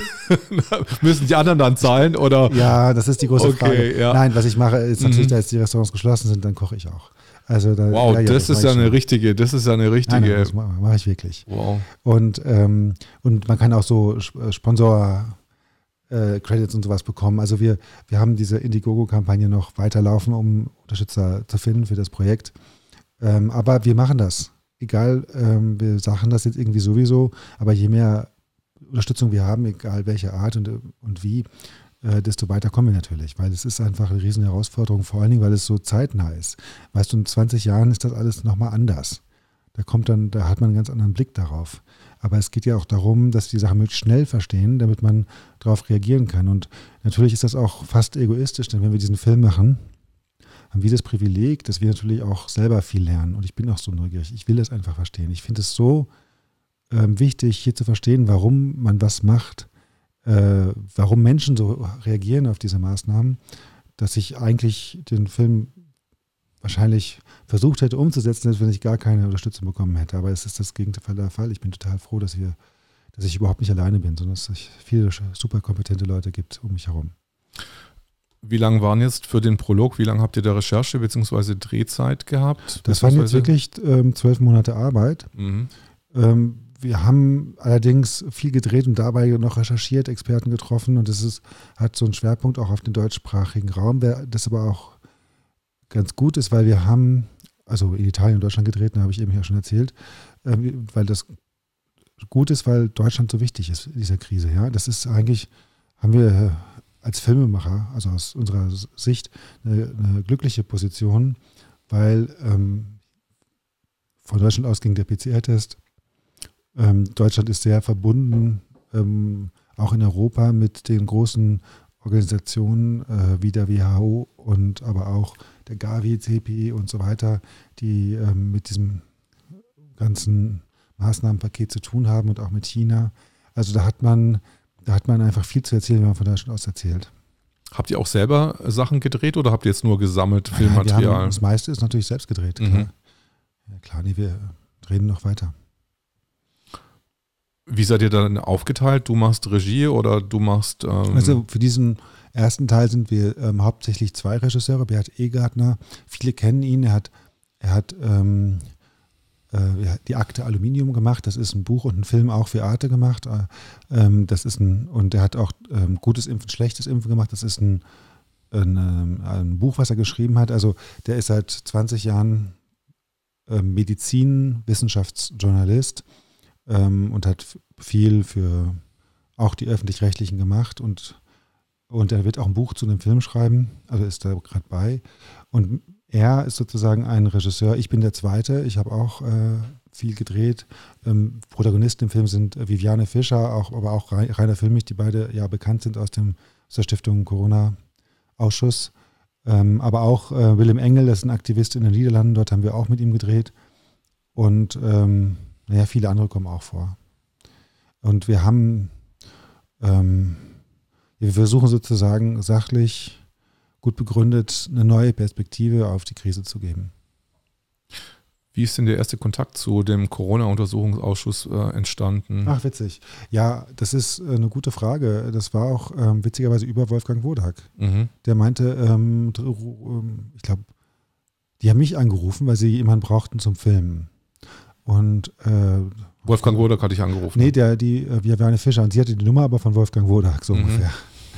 Und da meinte ich, ja, gerne, ich filme immer gern. Wir wollen sowieso einen Film machen, dann ist das Film ja auch richtig. Und, und das, so, ich, wir haben uns ja auch so kennengelernt. Ich habe dich ja auch einfach gefilmt. Ich filme einfach, ja. Mhm. Und ähm, weil das ist mein Beruf. Dass ich jetzt äh, zudem auch noch manchmal so Talkshow mache wie Narrative, das liegt ja daran, dass ähm, damals ich im gesagt habe, ich muss auch vor die Kamera gehen. Wenn ich vor der Kamera bin, dann können mich die Leute nicht einfach irgendwie abstempeln und in eine Ecke schieben und sagen, der ist so drauf oder so drauf. Dann bin ich halt einfach, wie ich bin und dann ähm, ist es eben komplizierter. Dann kann man nicht sagen, der ist, keine Ahnung was, irgendwas, anti irgendwas. Weil da ähm, gibt es schon dann zu viel äh, Filmmaterial, das man auch einsehen kann, ähm, ja, also wie du jemand, funktionierst. Wenn mir jetzt jemand sagt, ich sei irgendwie ein irgendwas, ein Faschist oder ein äh, Nihilist oder ein, keine Ahnung, was Schlimmes, ja, dann sage ich, Junge, schau dir doch mal an, was ich sage. das irgendwie, ich habe eine Meinung, die sage ich auch manchmal, aber eigentlich bin ich vor allen Dingen neugierig. Das ist mal Hauptbeweggrund, äh, Gespräche zu führen, dass ich was lernen will. Klingt jetzt nicht so, weil ich selber mehr, viel mehr rede als du, aber ähm, eigentlich kann ich auch zuhören. Du bist ja auch der Gast, also du ich darfst auch mehr davon, reden. so, es hat sich nicht aufgestaut. Ich habe jetzt zwölf Monate lang zugehört. Zum ja. ersten Mal kann ich so richtig Du kannst reden. es rauslassen. Ja, oh, okay, super. So gut, ja. Was hast du, ähm, jetzt habe ich kurz den Faden verloren. Ähm, da habe ich wirklich gerade den Hänger gehabt. Ja, kein Problem. Ähm, ich hatte eine Frage wegen Narrative, genau, weil du vor der Kamera warst, um das mal ja. rauszudrücken. Ich habe auch ein oder zwei Sendungen mal kurz angesehen. Ähm, wann hast du dich entschlossen, die Sendung zu machen, Narrative? Das war wirklich mit dem Erfolg dieses Videos und den Anfeindungen, die ich dann bekommen hatte, damals vor einem Jahr, dass ich gesagt habe, irgendwie muss ich jetzt was machen. Weil wenn ich äh, nichts mache, dann ziehen andere über mich her und dann kann ich, klar, kann ich eine Stellungnahme veröffentlichen oder sowas, aber das ist ja dann immer schwächer. Ja, wenn jemand irgendeinen Vorwurf macht, dann bleibt der halt im Raum stehen. Und wenn man dann sagt, stimmt aber nicht, dann bleibt trotzdem der Raum, das im Raum stehen. Am besten wiederholt man noch den Vorwurf, ne? Und dann bleibt das. Also das ist einfach schlecht. Was gut ist, ist zu sagen, was man denkt, was man will und was man fühlt. Und ähm, dann, dann, das, dann selber das Bild geben, ähm, was man ist, was man will, was man hat. Und dass diese Authentizität ist, glaube ich, dann auch entwaffnend. Ähm, ich glaube nicht, dass Leute, die jetzt alle oder viele narrative Sendungen gesehen haben, dass die dann mich abstempeln würden als, keine Ahnung was, als irgendwas Schlimmes. Sondern ich glaube, die würden, die würden ähm, das Bedürfnis zu verstehen nachvollziehen. Aber du hattest noch ein zweites Projekt irgendwie. Du warst mal Vogue-Model. Du bist ein Witzbold, ja. Also es war so, der, ja, das erzählt man das erzählt mal man so nebenbei. Also so es war so, dass, ja. aber es ist ganz interessant, was ja. das so mit einem macht. Ne? Also ich war Schüler, ich glaube in der 10. Klasse, 16 Jahre alt, in, in der westdeutschen Provinz. Und dann war ich im Urlaub in Paris und dann hat mich irgendein so Typ auf der Straße angesprochen, meinte, willst du nicht mal äh, ähm, modeln und in die Agentur kommen? Da dachte ich mir, vielleicht ist das total unheimlich. Dann dachte ich, okay, na, aber irgendwie neugierig bin ich schon. Dann habe ich meinen Vater mitgeschleppt, weil ich dachte, wer weiß, was das ist. Und dann, du kommst aus der Stadt äh, oder aus der Provinz? Provinz, richtig Provinz, Dorf. Richtig ja. Dorf. Und äh, deswegen war es dann auch so einschüchternd. Und äh, dann, dann äh, meinte er, ja, ja, so Fotos, so Modefotos und so. Also du hast da irgendwo angerufen oder wie? Nein, nein, mich hat jemand aus der Straße angesprochen. Auf der Straße angesprochen? Ja, als wow. ich Urlaub, im Urlaub, im Sommerurlaub in Paris war. Mm. Das war 1989. Und äh, dann ähm, hat mein Vater Fotos von mir gemacht, dann haben, hat er die dahin geschickt nach Frankreich. Dann haben die angerufen, ja, gibt da so ein Fotoshooting in Berlin. Das ist für Vogue in Italien, ob ich da nicht morgen hin will. Oder übermorgen, ich weiß nicht mehr. Und dann bin ich dahin und dann war ich da und dann haben wir, dann war ich ganz aufgeregt, habe die ganze Nacht nicht geschlafen, hatte ganz viele Pickel im Gesicht, äh, was ähm, und dann haben die es aber weggeschminkt und Fotos gemacht und dann erschien tatsächlich Monate später so eine Reihe ähm, von typisch deutsch aussehenden Menschen. Ich sehe offensichtlich typisch deutsch aus, obwohl ich ähm, nordisch, äh, nordisch, würde ich ja, das sagen, genau, ja. wahrscheinlich irgendwie. Und das hat äh, witzigerweise dann zu nichts weiter geführt. Also ich hatte tatsächlich nie damit Geld verdient und da habe ich auch kein Geld, die haben mir auch gar nichts überwiesen. Aber es hat psychologisch was gemacht. Es hat einfach dazu geführt, äh, dass du- man hast- denkt, hast da gibt es noch irgendwas außerhalb meines Dorfes. Mhm. Die, da gibt es die große, weite Welt. Da gibt's, es gibt nicht nur Mode, sondern es gibt auch Medien. Also war ein echter Profifotograf, der das auch echt gut gemacht hat und so. Dachte ich, wow, was es nicht alles für schöne Berufe gibt und so. Also es hat so ein bisschen mir geholfen, ähm, aus diesem dörflichen Horizont hinauszuschauen. Und deswegen ist das auch irgendwie relevant, obwohl, wie gesagt, ich habe tatsächlich nie damit Geld verdient und das war auch das letzte Mal, dass ich einen professionellen Fotoshoot hatte für irgendwas. Hast du diese Ausgabe noch? Ja, habe ich bestimmt irgendwo noch im Keller, ja. Echt okay. Ja. Die kannst du mal mitbringen. Das würde ich mich jetzt mal wirklich interessieren. Es ist ganz witzig, ja, so Ja? als 16-Jähriger und dann war ich noch angezogen, witzigerweise mit so einem Smoking, aber so aus den 1920er Jahren. Also Hm. äh, was ist Smoking? Ich glaube ich glaub sogar ein Smoking aus den 1920er Jahren, so mit Fliege und, und einer Weste drunter, also wahnsinnig aufgetakelt sozusagen. Und das war in dem Esplanat. Damals ähm, war das alte Esplanatgebäude noch, in dem die letzte Szene von Himmel über Berlin äh, gedreht wurde, mit, äh, ich glaube, Nick Cave oder, so. Äh, in die, diesem Gebäude, da vor so diesen Säulen, die jetzt heute irgendwo am Potsdamer Platz eingebaut sind, da sozusagen wurde ich fotografiert. Und es ist auch, hatte auch so was Symbolisches, dass man dann in diesem Niemandsland äh, sich so traf, um Fotos zu machen. Hört sich wirklich dramatisch an. Naja, also das war nur das, also ich glaube, heute würde mich das nicht beeindrucken. Es war aber, weil ich eben so wenig rausgekommen bin aus dem Dorf, hat es tatsächlich eine Bedeutung gehabt. Und dann hast du dich entschlossen, du willst jetzt Regisseur werden. Das habe ich tatsächlich, also ein Jahr später, ich, also als ich dann 17 war, hatte ich gesagt, ähm, ich will Filmemacher werden. Mich haben Filme total beeindruckt und habe angefangen, Filme zu machen. Kurzfilme, der erste Kurzfilm war mal ein Theaterstück von Thomas Bernhard und seitdem ich 17 bin, mache ich das nur. Also äh, nur ist ein bisschen übertrieben, weil ich habe dann auch solche Sachen wie Abitur machen müssen und ich habe auch was studiert. Ich habe Filmwissenschaften studiert und das Studium ist natürlich nicht Filme machen, sondern Filme analysieren. Aber dieses, diese, ähm, diese Arbeit, zum Beispiel das Filmanalysieren, war immer bei mir eine Nebensache. Ich habe das, habe damit zwar auch äh, viel Zeit verbracht, aber immer weniger als das Filmemachen selbst. Ich habe quasi seitdem immer frei, ob ich Geld hatte oder nicht, Filme gemacht. Was auch vielleicht ganz entscheidend ist, um zum Beispiel meine Haltung gegenüber Corona-Punkt-Film zu vermitteln. Ich bin das total gewohnt, dass ich arbeite, ohne dafür schon Geld zu verdienen. Ich also du investierst erstmal und dann guck, guckst oft, du mal, das habe ich was, mein ganzes Leben gemacht. was also ob mir passiert. jetzt, ob wir, ich habe keinen der Filme, auch den WHO-Film, äh, den wir da vorher gemacht hatten, hatte Geld, als ich angefangen habe zu arbeiten. Sondern wir haben auch, wir drehen teilweise, weil man drehen muss, weil man das sonst nicht später nachholen äh, kann, Mhm. weil Sachen einfach passieren zum Beispiel, dann drehen wir einfach schon mal. Das tun wir ganz oft bei Dokumentarfilmen, ähm, um, um das Material zu sichern und um aber auch zu wissen, wie man den Film eigentlich machen will. Weil wenn man schon was gedreht hat, dann hi- hilft das auch. Es ist immer so ein Ping-Pong. Konzept und Dreh äh, ähm, beeinflussen sich halt gegenseitig viel mehr als jetzt beim Spielfilm zum Beispiel. Ne? Also es gibt nicht wie beim Spielfilm, dass man jetzt ein Drehbuch hat und das ist ganz, das wird ein bisschen zusammengekürzt und dann wird danach gedreht, sondern Das ist ganz interessant, das ist so eine Typenfrage. Es Mhm. gibt äh, auch noch Genrefrage. Man glaubt es ja nicht, so wie beim Spielfilm gibt es auch Genres beim Dokumentarfilm. Ja, da gibt es dann die berühmten beobachtenden Dokumentarfilme, wo keine Interviews sind und das Ganze wirkt wie ein Spielfilm, aber die Kamera filmt einfach nur so rum und dadurch macht man halt die Geschichte. So einen Film habe ich zum Beispiel äh, mit dem Film Pianomania gemacht, äh, als Regisseur und äh, auch Kameramann. In dem ganzen Film gibt es kein Interview und trotzdem versteht man, was passiert. Bin sehr stolz darauf, weil es ist immer anstrengend, weil äh, man den Leuten ja nicht sagen kann, was sie tun sollen. Und ähm, andere Filme sind so gemischt, da gibt es so beobachtende Szenen und Interviews. Und dann gibt es Filme, die viel mehr über die, die, die, die inhaltliche Struktur gehen. Die können dann auch mehr vorgeplant werden, wenn man gut recherchiert hat. Ja. Also da kann man die quasi aufschreiben fast vorher und dann umsetzen. Manchmal weiß man Sachen auch nicht, da muss man die Leute erstmal treffen. Früher, als man dann auf Film gedreht hat, hat man dann die Leute erstmal alle getroffen, langes Gespräch geführt mit jedem, dann hat man es aufgeschrieben und dann hat man mit, ist man mit der Filmkamera gekommen und hatte immer nur pro Interview zehn Minuten Material verschießen wollen äh, und dann genau die Sätze sich geholt, die man brauchte für sein eigenes Konzept, weil das da eben so wahnsinnig viel Geld kostet, dieses Filmmaterial. Wenn dann irgendwie 600 Euro für zehn Minuten Band äh, äh, bezahlen müsstest, dann würde man auch anders drehen. Ne? Jetzt, jetzt ist das so, dass bei vielen Projekten auch ich äh, zu den Leuten gehe und sie noch gar nicht lange gesprochen habe und dann gleich das Interview führe. Und dann ist das Interview unter Umständen zwei Stunden lang und dann sucht man sich dann da die paar Minuten raus, die man haben will. Weil das so günstig geworden ist, einfach zu Weil drehen. Das nicht, ob ich jetzt da Ja. eine Stunde voll mache auf der Speicherkarte in der Kamera oder, eine, oder zwei Stunden, das macht jetzt keinen großen finanziellen Unterschied. Zweimal hinfahren zu der Person und, und mit der sprechen ist dann wieder dann wahrscheinlich aufwendiger. Ja.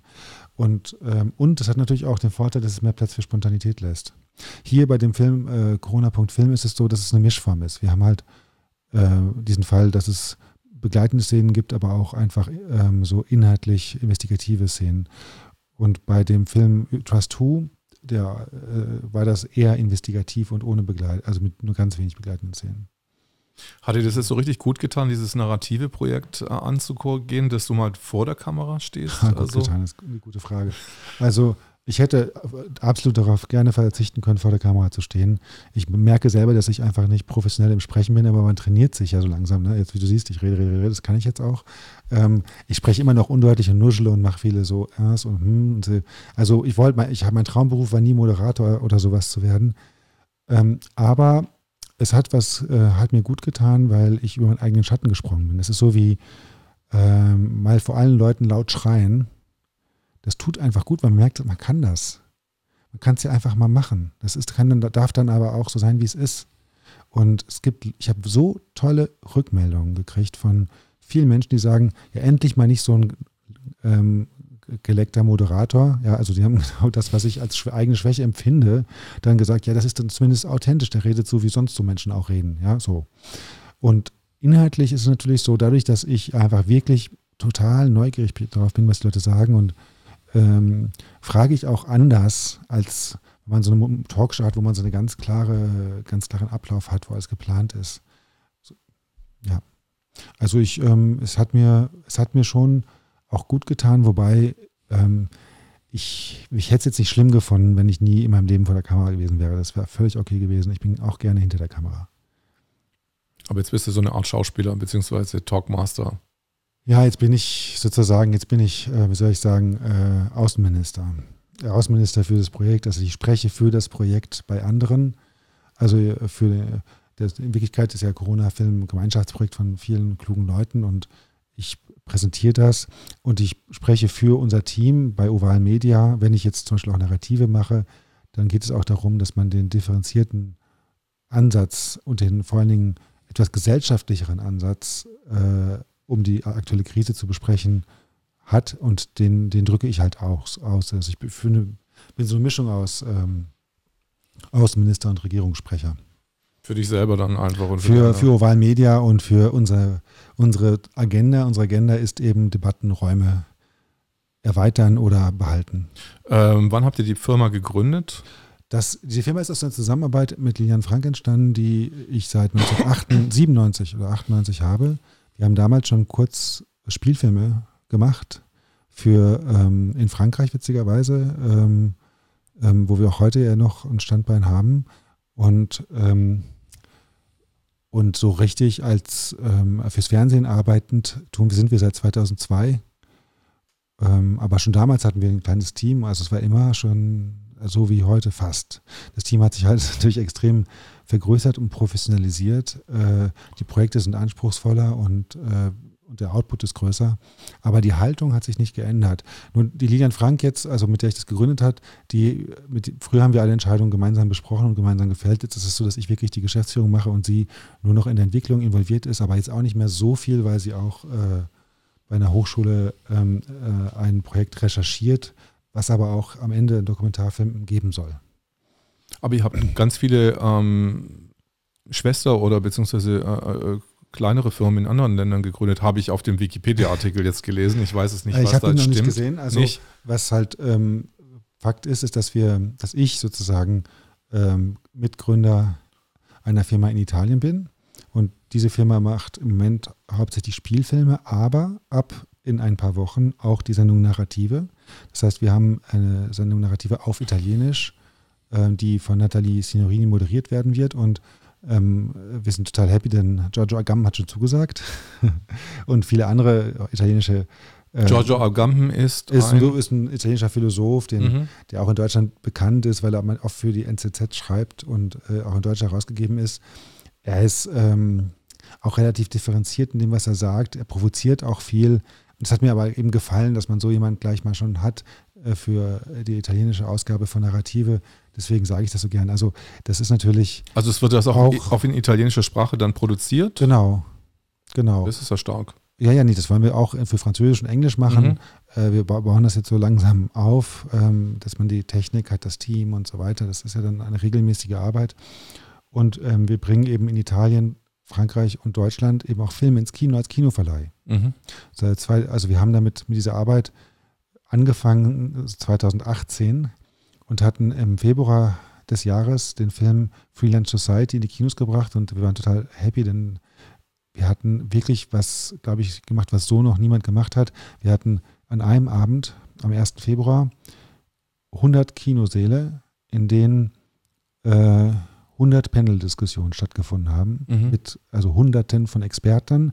Elf Grundeinkommen waren zu gewinnen und wir haben so Kurzfilme gemacht. Also es war ein, ein deutschlandweites Event, was eben uns deswegen ähm, auch Aufmerksamkeit gebracht hat. Wir hatten nicht mal eine Presseagentur und trotzdem hatten wir wirklich viel Presse und bestimmt fünf, Fernsehberichte und so weiter. Das, ähm, das nur am Rande. Ähm, die Verleiharbeit war eben, äh, naja, jetzt eben sehr eingeschränkt durch die Corona-Krise und, äh, und damit haben wir, sind wir auch Krisenverlierer sozusagen. Mhm. In der Hinsicht sind wir Krisenverlierer. In der Hinsicht, dass wir ausgerechnet in der Weltgesundheit uns gut auskennen, sind wir Krisengewinner aber in dieser Hinsicht natürlich nicht. Ähm, hast du jetzt aufs falsche Pferd gesetzt? Äh, als Kinoverleih, das ist wirklich eine gute Frage. Also äh, ich sehe das genau andersrum. Ich sehe, dass ich habe ja dann persönlich eine kritische Haltung gegenüber den Maßnahmen, weil ich nicht nur glaube, dass sie zum Teil übertrieben sind, sondern auch einfach genau falsch. Äh, das kommt nicht von mir, diese Haltung, sondern von vielen Epidemiologen, die ich getroffen habe. Diese Vermutung hat sich halt bestätigt in der Recherche äh, zu, zu, diesem Corona-Film. Und äh, ich habe da auch noch, ähm, und deswegen ist es mir ein Anliegen, dass, ich, dass man Filme zusammen anschaut und dann hinterher darüber redet und dass man sich im echten Leben trifft, um einen Film zu schauen. Das finde ich einfach toll. Und jetzt ist es so, dass es finanziell natürlich eine Katastrophe ist, wenn man Filmverleih ist. Wir haben jetzt da Filmrechte gekauft, um die ins deutsche Kino zu kriegen. Ein, ähm, und dann hat man kann man die einfach gar nicht verwerten. Also ist einfach scheiße.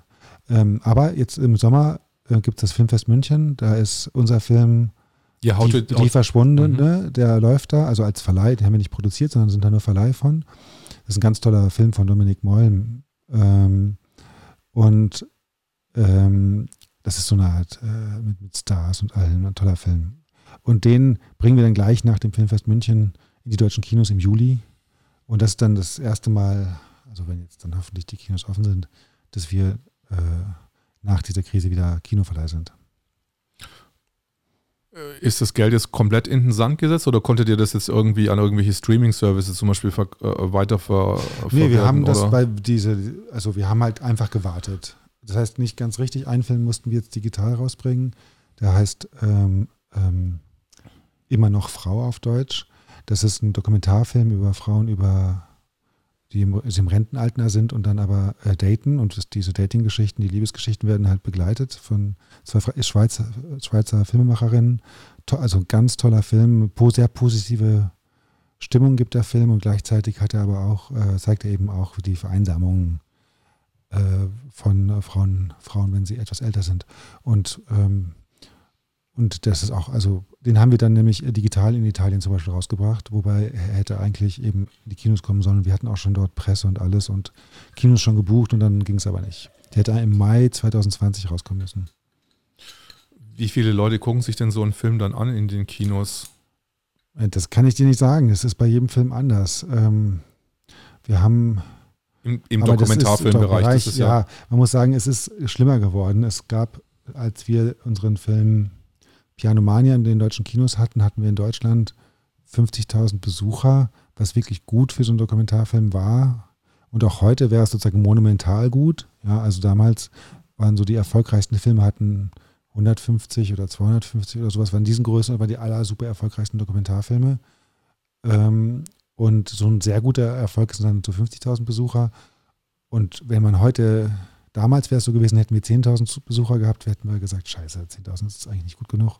Und heute muss man sagen, wenn man 10.000 gehabt hätte, also 2019, muss man sagen, jetzt als Referenz, dann wäre man happy gewesen. Wenn man jetzt im Jahr 2021 10.000 hat, dann ist das wahrscheinlich eine Woche lang Sekt trinken. Also das, äh, ähm, das ist sozusagen ähm, richtig gut für so einen Dokumentarfilm.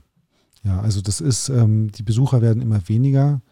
Äh, Gerade die, die Besucher für Dokumentarfilme sind oft dann auch älter als 50. Mhm. Von denen haben dann aber auch viele Angst, ins Kino zu gehen. Gerade wenn jetzt diese Epidemie ist und, und ähm, da hat man dann natürlich äh, große, große Hindernisse für eine ordentliche Kinoauswertung. Ich will nicht zu viel jammern, ich weiß nicht, wie es kommt, aber ich mer werde, merke halt, dass es so ein Politikum geworden ist, zu sagen, wir bringen Filme ins Kino.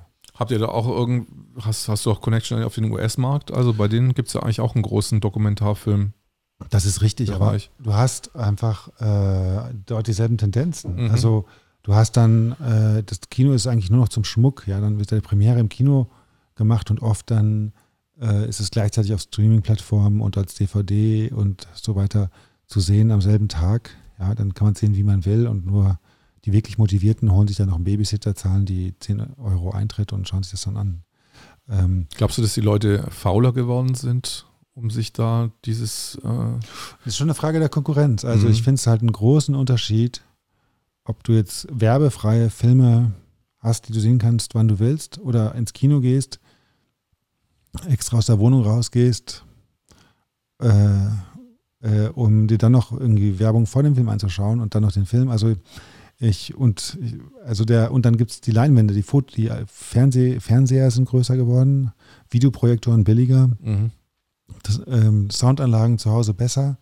Das ist natürlich auch ein großer Unterschied, ja. Also es ist auch kein Zufall, dass in den Städten, in denen die Wohnungen so teuer sind, und damit haben dann die meisten Leute kleine Wohnungen, dass da mehr Kinobesucher sind als in Städten, wo die Wohnungen billiger sind. Ja, also in Paris, wo ich ja auch gewohnt habe, da gehen die Leute durchschnittlich zehnmal, äh, zwölfmal pro Jahr ins Kino also nicht jetzt in der Krise, aber davor. Mhm. Und, in de, und dieselben Leute, selbes Milieu, würden dann in einer anderen Stadt einmal gehen, also in Reims oder Rennes oder sowas.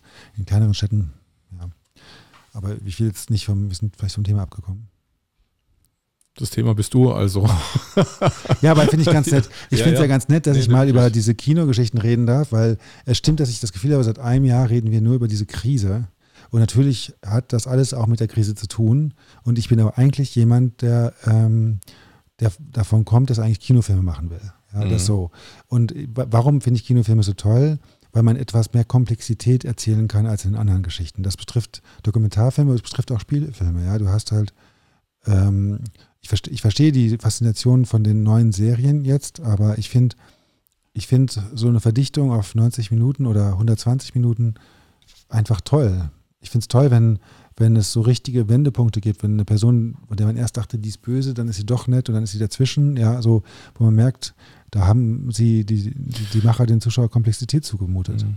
Aber ich muss sagen, wenn ich mir jetzt auch den Serienmarkt angucke, jetzt ob es jetzt Netflix oder Amazon ist, so richtig gute Serien gibt es trotzdem selten. Weißt du, wo ich jetzt sage, ist, das ist wirklich, das ist wirklich herausragend. Also das lohnt sich einfach daran zu bleiben.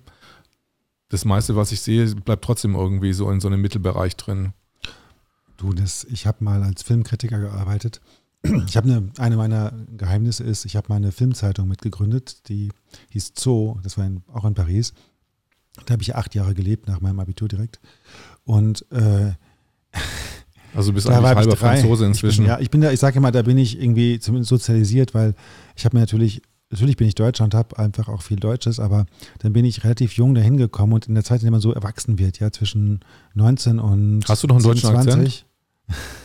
Wenn ich Französisch rede, ja. ja, aber als ich dann damals äh, dort gelebt hatte und nach Deutschland kam, ähm, hatte ich zum Beispiel einen Kurzfilm, äh, den habe ich hier in der Filmhochschule Babelsberg, da hatte ich den gemischt. Aber also wurde zurückgekommen bist gedreht. Dann. Da war ich für drei Wochen in, in, in, Berlin und in Potsdam, Babelsberg. Das war 1995, also schon lange her. Und dann kam ich da an und nach einer Woche fragt mich der Turmischmeister, sag mal, warum sprichst du eigentlich so gut Deutsch? Und dann musste ich erklären,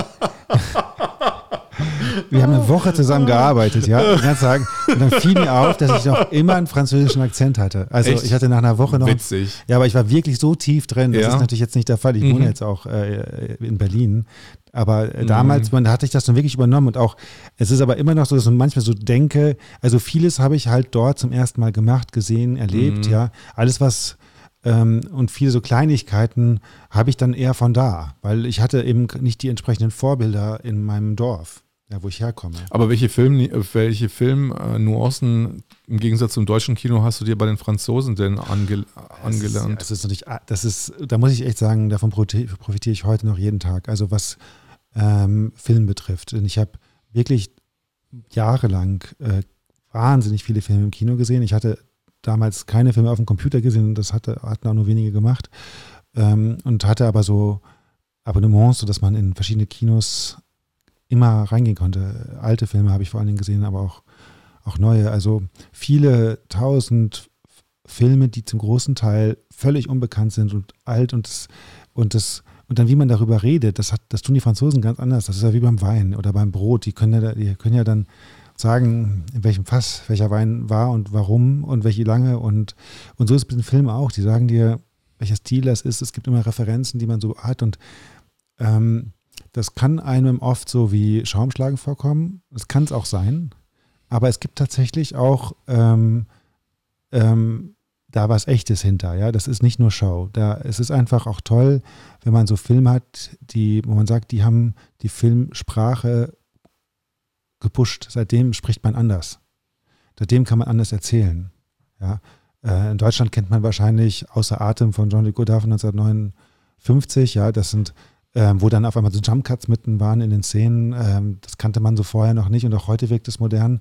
Ähm, aber es gibt natürlich ganz andere Sachen, die jetzt ähm, total sind- relevant was sind, in Frankreich, Entschuldigung, die aber in Deutschland völlig unbekannt sind. Ja, pardon. was sind Jump Cuts? Jumpcuts ist, wenn zum Beispiel ähm, ein YouTuber spricht in die Kamera und dann sagt er einen neuen Satz, aber das Bild springt so kurz, Mhm. äh, weil es aus derselben Perspektive gefilmt ist, aber eben eine Sekunde rausgenommen oder ein ganzer Satz rausgenommen. Ja? Dann wackelt es, springt so komisch. Mhm. Ah, okay. Und Hab das ich schon ist- oft gesehen, ja. Und das ist natürlich jetzt heute überhaupt nichts Besonderes, aber Mhm. damals war das halt einfach ein technischer Fehler. Das ist so wie un unscharfes Bild, ja. Mhm. Es gibt in dem Film äh, Persona, also als Be extremes Beispiel, das ist so von Ingmar Bergmann ein Film, gibt es so eine Einstellung, wie die Frau ins Bild kommt, so von der Seite und die ganze Einstellung ist unscharf. Total unscharf. Und sie kommt einfach so hin zum Bild und dann sieht man am Ende erst die Figur, ja. Und so ein unscharfes Bild einfach mal so sechs Sekunden stehen zu lassen, das Mhm. ist schon revolutionär gewesen, ja, damals in den, jetzt weiß ich nicht mehr genau, von wann der ist, aber der ist in den 1970er Jahren. Mhm. Und, und so, wie man mit Schärfe zum Beispiel spielen kann, wie man da auch so ein Gefühl für entwickelt und auch so eine Sensibilität ähm, ähm, und dann darüber zu reden, darüber nachzudenken und die Genre, das hat mir schon einen hellsten Spaß gemacht und das können die Franzosen ganz schön gut. Also wenn ich mir da Luc Besson angucke, finde der jetzt auch eher so in Amerika jetzt inzwischen dreht, aber irgendwie merkst du, dass die äh, ganze die ganze Dramaturgie doch irgendwie so einen ganz anderen Ursprung hat. Das ist witzig, ja. Also da muss man die einzelnen Filme, glaube ich, anschauen. Mhm. Ähm, die sind äh, bei Luc Besson, äh, ähm, äh, der, das ist ein Franzose, das spürt man auch, Mhm. aber er hat natürlich einen wahnsinnig starken amerikanischen Einfluss und es ist kein Zufall, dass er der ist, der jetzt so international extrem ähm, bekannt und erfolgreich ist und auch in Frankreich, weil er so eine globale, globalen Approach hat. Der ist ja auch nicht in Frankreich aufgewachsen, sondern im, in Übersee und hat, ähm, ist mit den Comics aufgewachsen und, und dieses intellektuelle Geschwafel geht ihm auch auf den Keks, sagt er, ja. Mhm. Äh, der hat aber natürlich trotz, hat trotzdem Franzose und da hat er, da hat er natürlich dann so eine Art ähm, Weitblick, den andere nicht haben können. Und so Filme wie das, ähm, jetzt fra frag mich nicht, wie der Le Grand Bleu auf Deutsch heißt, das ist mit dem Taucher. Äh, Da die große, kannst du mal googeln? Ja. Äh, ähm, die große Corbin, Tiefe, oder, also das große Blaue heißt es ist, heißt es bestimmt nicht. Ähm, die, äh, The Grand Bleu oder die äh, das ist von äh, Luc, von Luc, Luc, Luc, Luc, Luc Besson eingeben und dann ähm, äh, L-U-C B-O Besson ist B-E-S-S-O-N. Ja. B-E-S-S-O-N und dann The Big Blue oder sowas, oder? Kann gut sein. Guck mal, genau, wir, wir quatschen mal Ja. und dann. Also das ist dann, ja, wie soll ich sagen, also der, ähm, man hat eine andere Sensibilität. Genau, The Big Blue heißt der, genau, auf Englisch zumindest. Rausch der Im Tiefe. Rausch der Tiefe, genau. Genau. Genau. Aber lange Rede, kurzer Sinn. Das, ist aber, das sind aber Referenzen, die wie ich nicht äh, dort in Frankreich viel besprochen habe, weil Luc Besson ist schon fast für die ein Amerikaner, für die Mm, Franzosen. okay. Ja. Das ist schon, äh, da, man würde eher von ähm, Alain René reden, Hiroshima Mon Amour, Hiroshima meine Liebe oder solche Filme, die relativ extrem sind, die auch sehr formalistisch sind. Ähm, du hast, ähm, das, ähm, das ist einfach eine Denke, äh, mit der ich die aus Deutschland nicht kannte. Für die ist Film halt so wie für uns klassische Musik auch. Mhm. Ja, wir reden ja, dann gibt es Leute, die reden über irgendwie Mozart im Vergleich zu, keine Ahnung, Händel und Beethoven und dann diese Dreisatzstruktur und welche, was, welche Akkorde hier sind und was ist, wie modern das war, jetzt mal mit, äh, keine Ahnung, diesen schrägen Sch- äh, äh, Klängen zu arbeiten, wie am Beethoven am Ende seines Lebens. Solche Sachen, das, da nimmt man, da erhöht man diese Musik zur Kultur. Das ist nicht nur Unterhaltung, sondern man sagt, da, das subliminiert das, äh, das, ist falsch, das erhöht das ganze Leben, sagt man dann, weißt du, bei Mhm. dieser klassischen Musik. Und das kann man natürlich von jeder Art Kultur sagen. Das kann man auch von Rap sagen. Das kann man von, ähm, das kann man auch von Zeichnungen oder sonst was sagen. Aber man kann es eben auch von Filmen sagen. Und dieses, diese Art über Filme zu reden, die habe ich tatsächlich in Deutschland ähm, nur selten getroffen. Das ist wirklich die Ausnahme, dass man, dass man über Filme redet, wie man über ähm, Bella Bartok redet. Also ich rede hier auch wenig über Film, muss ich Ja, sagen, hier in Deutschland. Das ist, Das aber aber, äh, aber zum Beispiel Frank, aber Frankreich hat ja auch im Gegensatz zu Deutschland eine richtige Comic-Szene. Genau. Also das ist auch ein großer Unterschied. Die haben, die haben dieses, die haben, das Avantgarde ist für die wirklich, ist kein Zufall, dass es ein französisches Wort ist, ja, im Deutschen. Das ist für die einfach ein Plus. Sie sagen, äh, wenn die Kultur neu ist, wie jetzt Comics ist im Vergleich zu Malerei neuer. Ja, die Mhm. gibt es seit, äh, seit, keine Ahnung, kommen ja auch eher aus den USA ursprünglich vielleicht, ja, aber die gibt es jetzt seit, keine Ahnung, 200 Jahren. Das ist noch relativ neu, ja, äh, dass es solche, diese Art der Kommunikation gibt. Und äh, dann ist es in Deutschland noch nicht angekommen, dass es auch Kunst sein kann, ja, also in, im, im sogenannten Mainstream. Und dort kommt es aber viel eher an. Die ganzen, ähm, also ich sehe, die großen, großen Unterschiede sind zum Beispiel, dass Jazzmusik dort total Establishment ist, Comic total Establishment, ja, da unterhalten sich alle äh, Gesellschaftsschichten über Comics. Ähm, erst recht die, äh, die Etablierten auch. Ähm, und, und das Gleiche trifft auch modernen Tanz. Das ist zum Beispiel auch in Deutschland unwichtig, ja, also im Großen und Ganzen. Und, da wird, und in Frankreich ist das wahnsinnig wichtig. Und Film, ja, Film, wie beim Film. Wie lang, ähm, wie darf ich mir das vorstellen? Du wohnst in Paris und äh, drehst selber Filme dann in Paris in den, in den, in den Straßen oder hattest du dann Nein, damals ähm, war das so, ich habe eben hauptsächlich äh, Spielfilmprojekte umgesetzt.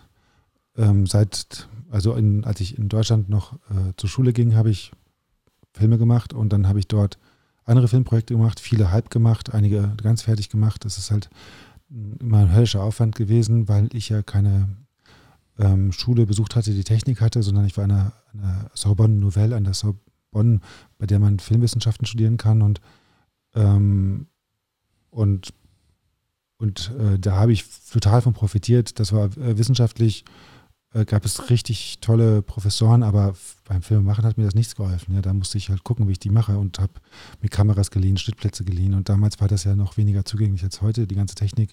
Da war alles ganz teuer, ja. Als ich, als dann damals ähm, der Avid, also der Videoschnitt, da kostete so eine Maschine dann irgendwie, keine Ahnung, 20.000 D-Mark oder so, um, das ist völlig unerreichbar für mich gewesen als Student.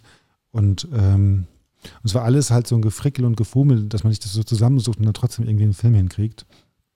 Gab es dann einfach auch, konntest du dann einfach Ressourcen von anderen ähm, Cuttern oder so benutzen? Oder wie? Das ist eben das Tolle, das liebe ich an Paris und das ist sicher in Berlin so ähnlich, aber ich kenne es aus Paris. Die Leute sind so gut, die sind so motiviert in dieser Stadt gewesen. Du hast da einfach ein Team innerhalb von ein paar Wochen gefunden und du hast einfach gearbeitet.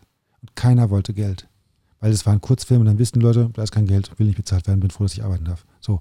Und diese Haltung, ja, die haben so viele Leute und so kluge Leute, äh, ähm, das hat mich wirklich wahnsinnig beeindruckt. Und wenn das, das Gleiche in diesem Ausmaß, glaube ich, wäre selbst in so coolen Städten wie äh, Köln gar nicht möglich gewesen. Ja? Also da in, ähm, das ist einfach dieser Pool an Kreativen, der hat mich so beeindruckt, äh, dass ich, ähm, ja, dass ich mich wieder mal freuen würde, mehr mit Parisern zu arbeiten, muss ich sagen. Ich bin jetzt gerade in Berlin. Aber in Berlin ist es natürlich genauso. Und äh, wenn du jetzt hier einen Kurzspielfilm machst, hast du auch eine wahnsinnige Unterstützung, weil wenn mich jetzt jemand fragen will, Robert, hier, du hast da dieses teure Gerät, kannst du mir das für drei Tage leihen? Ich muss hier so einen Kurzspielfilm machen, würde ich das wahrscheinlich machen. Das ist ja, man will, also wenn ich das Projekt gut finde und irgendwie, da muss man einfach, es gibt einfach Projekte, die müssen dann einfach gemacht werden, egal ob es Budget gibt. So. Und so ist es auch übrigens bei Corona-Filmen, ich habe dieselbe Haltung, ne? Aber ähm, und, und, und das hat mich aber, das habe ich da gelernt. Und ich habe aber gar nicht so viel Zeit damit verbracht, Geld zu suchen, sondern eher die Filme zu machen direkt. Ja. Ähm, das habe ich dann hinterher gelernt, dass man auch einfach Geld beantragen kann. Einfach so beim deutschen Staat. Oder beziehungsweise beim Ja, Land. das ist eben kompliziert. Ne? Das Mhm. ist hier, der Anfang ist da besonders schwer. Wenn man das einmal gemacht hat, ist es leichter. Ähm, man, und die Leute, die in diesen Behörden, äh, das muss ich erstmal selber verstehen, da habe ich Jahre gebraucht, um das zu verstehen, wie die überhaupt denken. Also Anträge, was ich, was ich gerade gesagt habe, stimmt nicht ganz. Mir fiel, ich habe mich gerade noch erinnert, ähm, während ich da rede, dass ich, als ich schon 19 war, die ersten Förderantrag bei der Filmstiftung Nordrhein-Westfalen damals gestellt hatte. Und ich hatte sogar schon an das kleine Fernsehspiel Projektvorschläge geschickt, als ich gerade Abitur hatte, was die wurden alle abgelehnt, aber es war total toll für mich, dass eine Redakteurin, mit der ich dann 20 Jahre oder so später gearbeitet habe, oder ich weiß nicht, ob es 20 waren, aber ja doch, 20 Jahre später, dass die sich dann noch an die Vorschläge von damals erinnerte, das war toll. Also ähm, ich habe es ich hab's immer versucht, mal, mal wieder, aber ich habe nicht kapiert, wie die denken oder auch was wichtig ist. Und die denken nicht unbedingt blöd, aber die gehen, gehen, die wollen halt auch so ein bisschen Sicherheiten. Die wollen sagen, äh, gut, der macht jetzt einen Film zum ersten Mal, das kostet jetzt viel Steuergeld. Äh, wie kann man dem vertrauen, dass er das gut hinkriegt? Mhm. Na gut, wenn jetzt der Kameramann irgendwie total erfahren ist, ist schon mal ein Pluspunkt. Ja, wenn dann die Produktionsfirma da irgendwie drauf aufpasst, dann kann man vielleicht diesem Regisseur oder dieser Regisseurin vertrauen. Also die haben dann so, eine, so ein Sicherheitsdenken. Ja, ich investiere Geld, das ist Risiko. Der Film kann natürlich scheiße werden, aber er kann auch gut werden. Aber wie, was kann mir erzählen, jetzt das Risiko klappt oder nicht? Und ich dachte, ich schreibe da jetzt nur einfach ein Drehbuch und dann geben die mir schon Geld, wenn das gut ist oder wenn es denen gefällt. Und, und ich dachte auch, dass das Gefallen da irgendwie so ein entscheidender Punkt ist. Und ich glaube, das ist viel unwichtiger, das Gefallen. Die, das Thema oder so, das. Das Thema ist Struktur. Ja, es geht, es geht, ja, es geht um Struktur. Und ich glaube, viele, auch heute noch, selbst wenn Leute mit mir in den letzten Jahren gearbeitet hatten, wo ich ja dann doch schon eine ganze Reihe Projekte gemacht habe, war es immer noch so, dass ich das Gefühl hatte, ähm, die Story ist weniger wichtiger als die Produktionsstruktur, die man vorstellt. Und man kann ihnen das gar nicht so vorwerfen, wie man es jetzt könnte, wenn man sauer wäre, weil es, sie haben auch oft recht. Es gibt Leute, die haben gute Ideen und dann ist einfach die Umsetzung scheiße, weil beim Film ist die Umsetzung auch tatsächlich total schwierig und es geht auch oft daneben. Und wir, ich habe jetzt auch schon so viele Fehler gemacht, dass ich vielleicht einige nicht wiederhole. Und, ähm, und wenn man dann diese Erfahrung hat, dann geht man vielleicht auch verantwortungsvoller mit dem Geld um. Ja, also so, das ist so, was äh, die Denke, die dahinter steht. Aber ich weiß es zum Beispiel nur aus einem Projekt irgendwie, wo ich bei Operation Valkyrie mitgespielt habe. Dann ist in einem Tag äh, ist die Kopie einfach zum, äh, hat, hat es irgendwie einen Unfall gehabt, das Auto, zum Kopierwerk nach München. Da war halt einfach der ganze Tag weg. Scheiße. Tag kostet eine Million. Scheiße. Ähm, entweder greift es, äh, tut es die Versicherung zahlen, aber die Leute musst du halt auch dann erstmal wieder zusammenkriegen oder einen Tag später dann irgendwie ähm, rankriegen. der Hammer, er ist, ist Also, der Hammer. also jetzt, jetzt passiert es so sowas wahrscheinlich weniger, weil es ja keine weniger, Ja. weniger Kopien gibt, aber Ja, aber krasses Projekt, das war natürlich äh, mit dieser Film mit Tom Cruise. Ne? Das Genau. Ist der, das ist ja dann so ein Aufwand, ja, diese ganzen Straßen zu sperren. Jeder, ja, musst du dir mal vorstellen, du bist Produzent oder Regisseur oder Herstellungsleiter oder so von, von so einem Film und du gibst eine Million Euro pro, oder pro Tag aus. ja, das war so eine, das war ja. eine, eine Million ungefähr. Krass. Ich weiß sogar, ich glaube, Brian Singer hat 65.000 am Tag gekriegt, das waren seine, also der Regisseur 65.000 Dollar Tagesgage, also das ist so, Ach, was bei den großen Dingen abfällt. Ah, ach ja, kann man schon ein bisschen träumen. Also nicht nur vom Geld, aber auch vor allen Dingen von der, von davon, dass man so viel bewegen kann. Ne? Weil so ein Film, der muss dann ja auch irgendwie rausgedrückt werden in die Öffentlichkeit überall und dann ist er so unglaublich präsent hinterher, dann macht man sowas unglaublich Wichtiges. Aber da habe Ja. ich, ähm, äh, obwohl ich für die Produktion gearbeitet habe, an drei Tagen habe ich ähm, äh, durfte ich Komparse spielen und da habe ich, da war ich bei der SS. Ah, ja, ja, das war wirklich witzig, ja. Äh, und äh, sieht man dich auch im Film? Ja, schemenhaft, ganz, ganz kurz mal hin ah, ja. an irgendeiner sein. Aber. Ja, also, ja, cool. Also ich finde Filme immer noch faszinierend, auch wenn es jetzt in den letzten zwölf Monaten so ein bisschen die Spielfilmgeschichten etwas mehr im Hintergrund waren in meinem Leben. Wobei wir jetzt gerade in Italien eine Familienkomödie äh, mhm. umsetzen. Also auch so ein, so ein Spielfilm und ähm, auch jetzt Kurzspielfilme. Das mit den Nazis und SS wollte ich gerade so ein bisschen als Überleitung verwenden, ja. weil irgendwie jetzt gerade irgendwie wieder, sollen wir das mal besprechen? Gerne. Ja, genau. Also das war, damals hatte ich ja einen Nazi gespielt in Uniform irgendwie und jetzt werde ich irgendwie deformiert plötzlich auf irgendwelchen. Bist du, aber wieso bist du kein Nazi? Also ich habe mich damals in der Uniform schon, schon sehr, sehr, oh sehr seltsam gefühlt, muss ich ganz ehrlich sagen. Aber ich muss dir sagen, also ja. was, was mich fasziniert hat ja. an dieser Uniformierung, hm. dass ich die, ähm, weil wir waren ja im, wir waren ja im Wald und wir haben ja was weiß ich, es gab verschiedene Truppenverbände, es gab halt die Wehrmacht, dann gab es irgendwelche Luftwaffenoffiziere und dann gab es die SS und ich war irgendwie so ein SS-Officer, also einer von den ganz schlimmen, aber die haben sich dann auch zusammengefunden. Also es gab, also es gab automatisch unter den Komparsen dann Gruppierungen, welche Waffengattungen zu. Man, man hat sich gefunden. Also man hat gewusst, wo man hingehört sozusagen. Also ich habe diese Uniform noch nicht näher gesehen. Interessant. Ja. Ja, also ich finde es natürlich faszinierend und dieser Film ist natürlich ein gutes Beispiel dafür, wie, wie stark dieses Nazi-Regime immer noch äh, in all unseren Köpfen ist. Ich meine, es ist auch kein Wunder, es ist ja auch die größte Katastrophe des 20. Jahrhunderts, dieser Zweite Weltkrieg äh, und dieser Faschismus, ähm, der mit einhergeht, hat natürlich nicht umsonst so eine wahnsinnige Präsenz in unseren Köpfen. Ja. Aber es ist einfach auch da wahnsinnig verstärkt äh, durch diese ganz dann natürlich durch die ganzen Filme. Es ist wahrscheinlich heute noch, ähm, ich habe mit einem Filmproduzenten mal zusammengearbeitet, der meinte zu mir, also Robert, wenn du jetzt einen Film machen willst, also einen Spielfilm, und das als deutscher Produzent und du willst es für den Weltmarkt machen, dann hast du eigentlich keine Wahl. Dann musst du einen Nazi-Film machen, weil es ist das Einzige, was sozusagen alle auf der Welt verstehen, dass du dich damit auskennst, weil du bist ja Deutscher und Deutsche waren ja die Nazis. Ja. Das, heißt, das heißt nicht, dass die Ausländer alle denken, dass man Nazi sei, so wie ich jetzt auch nicht vom Italiener denke, dass er Mafioso sei. Aber aber es ist einfach das Klischee, was wir haben und ist das öffentliche Bild, was es in Deutschland gibt. Und damit, da muss man die Leute abholen. Dann kann man sagen, Nazis so, Nazis so. Es gab auch in Deutschland, keine Ahnung, Widerstand oder, es, oder die Deutschen waren alle, keine Ahnung, was man erzählen will, ja. Aber auf jeden Fall ist das so das deutsche Thema für die Leute im Ausland. Und alles andere wissen, wenn ich jetzt anfange mit, ähm, mit dem, was uns so beschäftigt, äh, keine Ahnung, Hartz IV oder äh, oder Infektionsschutzgesetz in Deutschland. was richtig, das, was richtig eigentlich ist und was nicht irgendwie so schon seit 50, 80 Jahren irgendwie komplett out ist. Wenn ich dazu den Spielfilm machen will, dann interessiert das zumindest die Leute im Ausland nicht. Ja. Mhm. Und ähm, ja, also Nazi ist interessant, weil ähm, ähm, jetzt in der aktuell war jetzt unsere ein Artikel in der im Tagesspiegel über Oval Media. Mhm. Und äh, ohne dass es den Anlass schon gab, dass unser Film zu sehen war, ähm, sondern einfach nur so. Ähm, wahrscheinlich, ähm, weil unsere Sendungen zum Teil Gäste haben, die auch die Maßnahmen gegen das neue Coronavirus kritisieren. Mhm.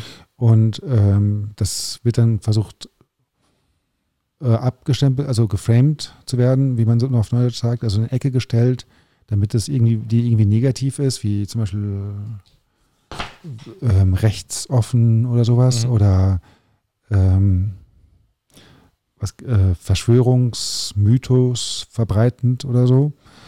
Wobei das nun wirklich nicht hauptsächlich Thema bei uns ist, sondern wir versuchen äh, zu verstehen, welche Geschichten in den Köpfen der Leute sind jetzt gerade. Und ich treffe dazu in der Sendung Narrative sehr kluge Leute, die sich lange mit speziellen Themen beschäftigt haben.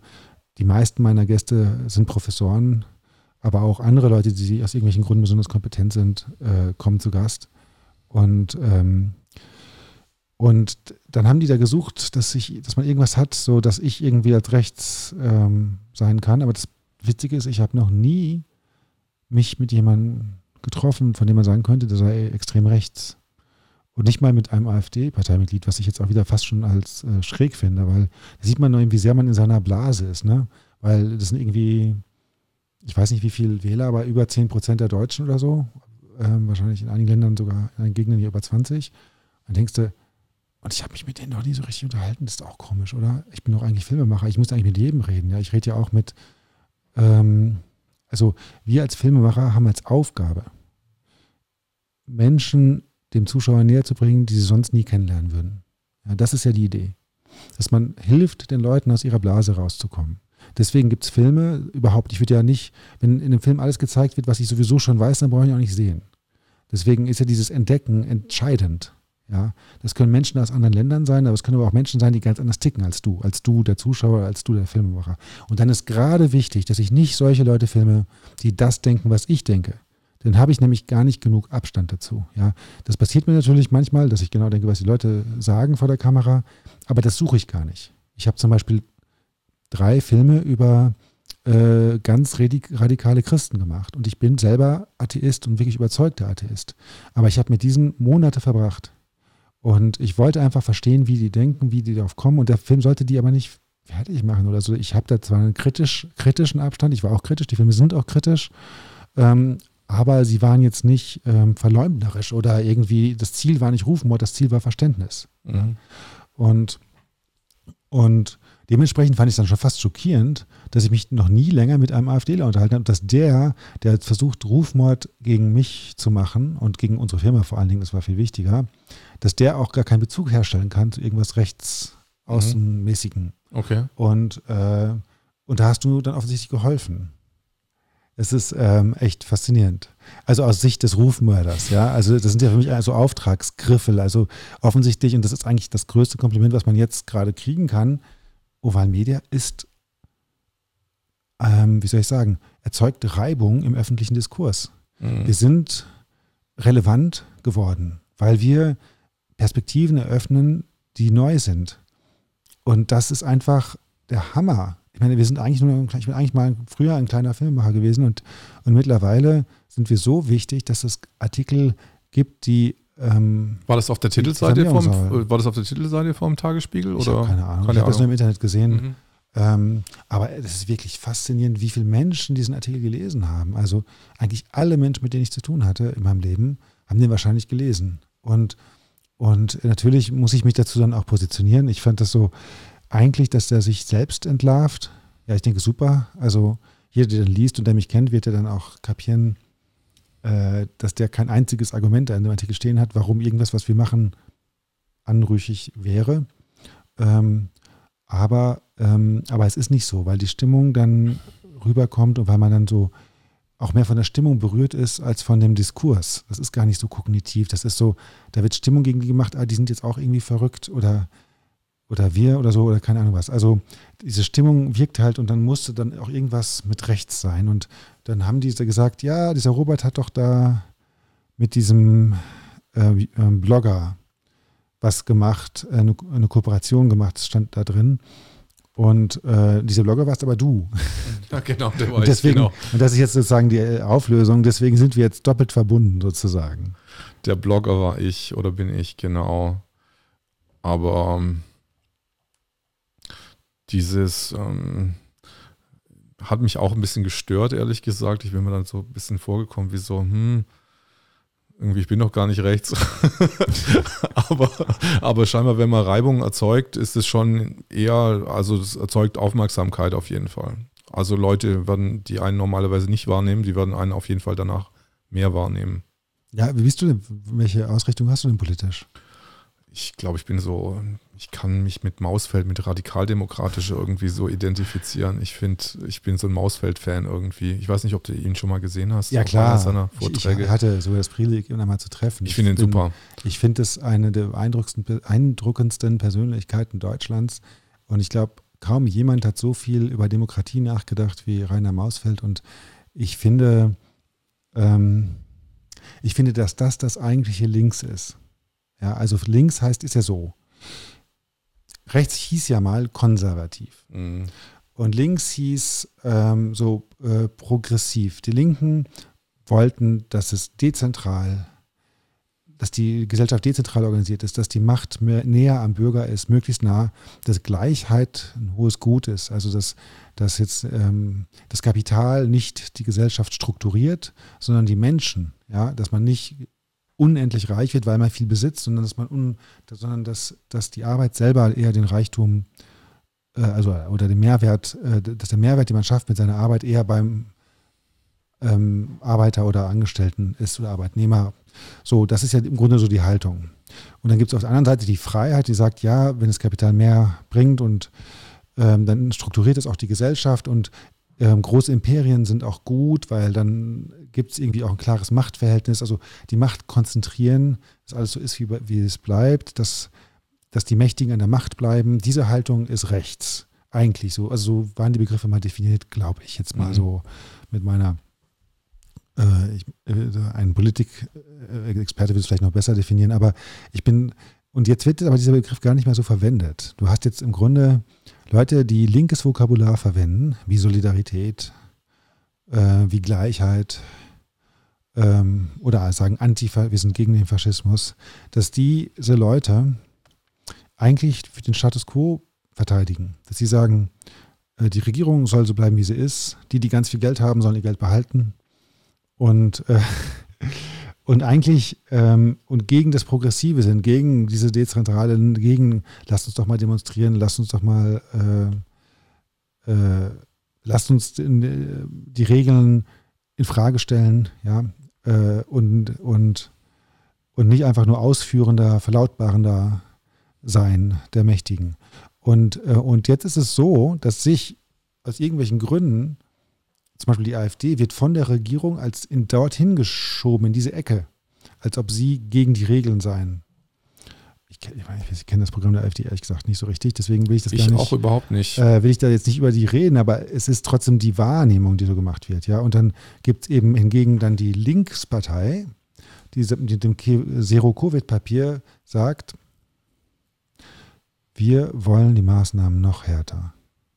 So können wir die Krise überwinden. Wir müssen noch mehr durchhalten. Wir müssen noch mehr leiden. Ich, da gab's, haben sich offensichtlich auch irgendwelche Wissenschaftler bereit erklärt, das zu stützen. Aber so richtig glaube ich das nicht, dass Epidemiologen diese Konzepte stützen können, weil die, die ich getroffen habe, können das nicht nachvollziehen, wie man das Vielleicht extrem linke Epidemiologen. Ja, aber es hat was, es hat diese Top-Down-Haltung. Ja, man, mhm. man will dem Volk sagen, wo es lang geht. Man sagt, das Volk alleine, wenn man die einfach laufen lässt, die kriegen das nicht hin, dann wird die Krise ganz schlimm. Wir müssen denen sagen, was sie tun müssen. Das ist eigentlich typisch rechts, das ist imperialistisch. Und, und links ist eigentlich früher in den 60er, 70er, 80er Jahren gewesen, das Volk muss reden, das muss entscheiden. Da gibt es Debattenräume. Wir brauchen Kooperativen. Selbst in der Firma soll es keinen Chef geben, ja. Und erst recht nicht, äh, die Regierung entscheidet zentral oder globale Organisationen sind erstmal grundsätzlich äh, verdächtig und so weiter. Das ist eigentlich links. Und jetzt werden die extrem Rechten die sein, die gegen die EU und die Machtkonzentration der globalen Organisation sind. Und die Linken sind die, die die verteidigen. Die, die, das ist faszinierend, wie die Begrifflichkeiten auf den Kopf gestellt worden sind in den letzten Jahrzehnten.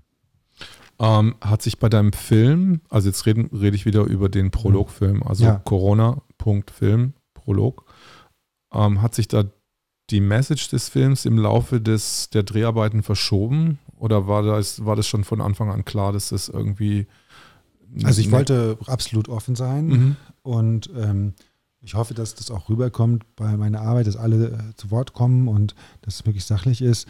Ähm, grundsätzlich ähm, war mir schnell klar, dass, dass irgendwas nicht stimmt. Und trotzdem war mir nicht klar, wie die Situation in Italien ist oder zu erklären ist. Also ich hatte schon mal die Vermutung gehabt im März, ist das wirklich, sind da wirklich Leute daran gestorben oder war das Behandlungsfehler oder was ist das eigentlich? Und auch heute so, und jetzt ist es schon so, was ich sagen muss, also es war aber dann schon früh klar, das war nicht am Anfang, also ich würde sagen, ab Juni letzten Jahres war mir klar, dass wir tatsächlich epidemiologisches Geschehen haben ähm, in einigen Regionen der Welt, wo tatsächlich ähm, extreme Situationen für einige Wochen vorgekommen sind, ja, so wie eben in Norditalien. Und, und dann geht man aber genau hin und sagt, was ist mit dieser Person, wie ist die gestorben und diese und jene. Und dann merkt man eben, dass es, dass es schon so ist, dass die Panik auch ganz schön gefährlich ist. Weil dann hat man so eine Situation, eine Bedrohung, zum Beispiel durch, dem, Virus, was ja durchschnittlich doppelt so gefährlich ist wie eine Grippe. Und dann kommt aber noch so eine Überreaktion, wie wir dürfen uns nicht mehr treffen. Deswegen können wir auch nicht besprechen, welche Maßnahmen man macht. Oder wir schicken das Militär und das erzeugt dann wieder Panik. Und diese allgemeine aufgepauschte äh, Medienstimmung mit der Panik, die haben dann auch zu Fehlentscheidungen geführt. Ja, was ich eben erzählt habe, dann kommen nur wenig kranke Leute ins Krankenhaus, werden dort irgendwie eingewiesen und nehmen den ganzen Platz weg. Weil man denkt, oh, wer das Virus hat oder wer einen positiven Test hat, der, der, der hat äh, großes Risiko zu sterben und deswegen müssen wir den jetzt sowieso behandeln. Und dann ist natürlich sofort, wenn man jetzt jeden einen ähm, aufnehmen würde ins Krankenhaus, der eine Grippe hat, bei einem, einem normalen Grippejahr, dann ist das Krankenhaus auch sofort voll. Ne?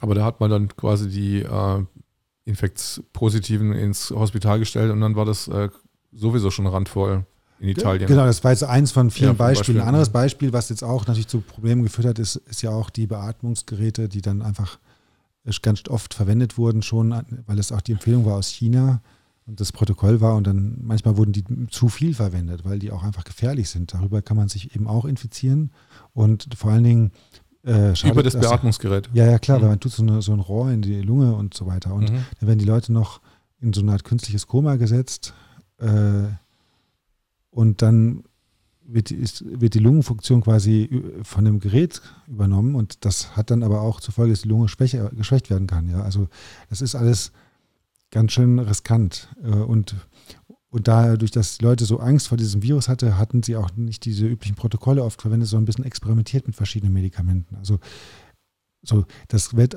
das, der Film behandelt, ähm, die hauptsächlichen Probleme waren davon, dieses, was ich eben schon erwähnt habe, dass äh, Leute mit Infektionen in die Altenheime gebracht wurden und dann dort alle angesteckt hatten.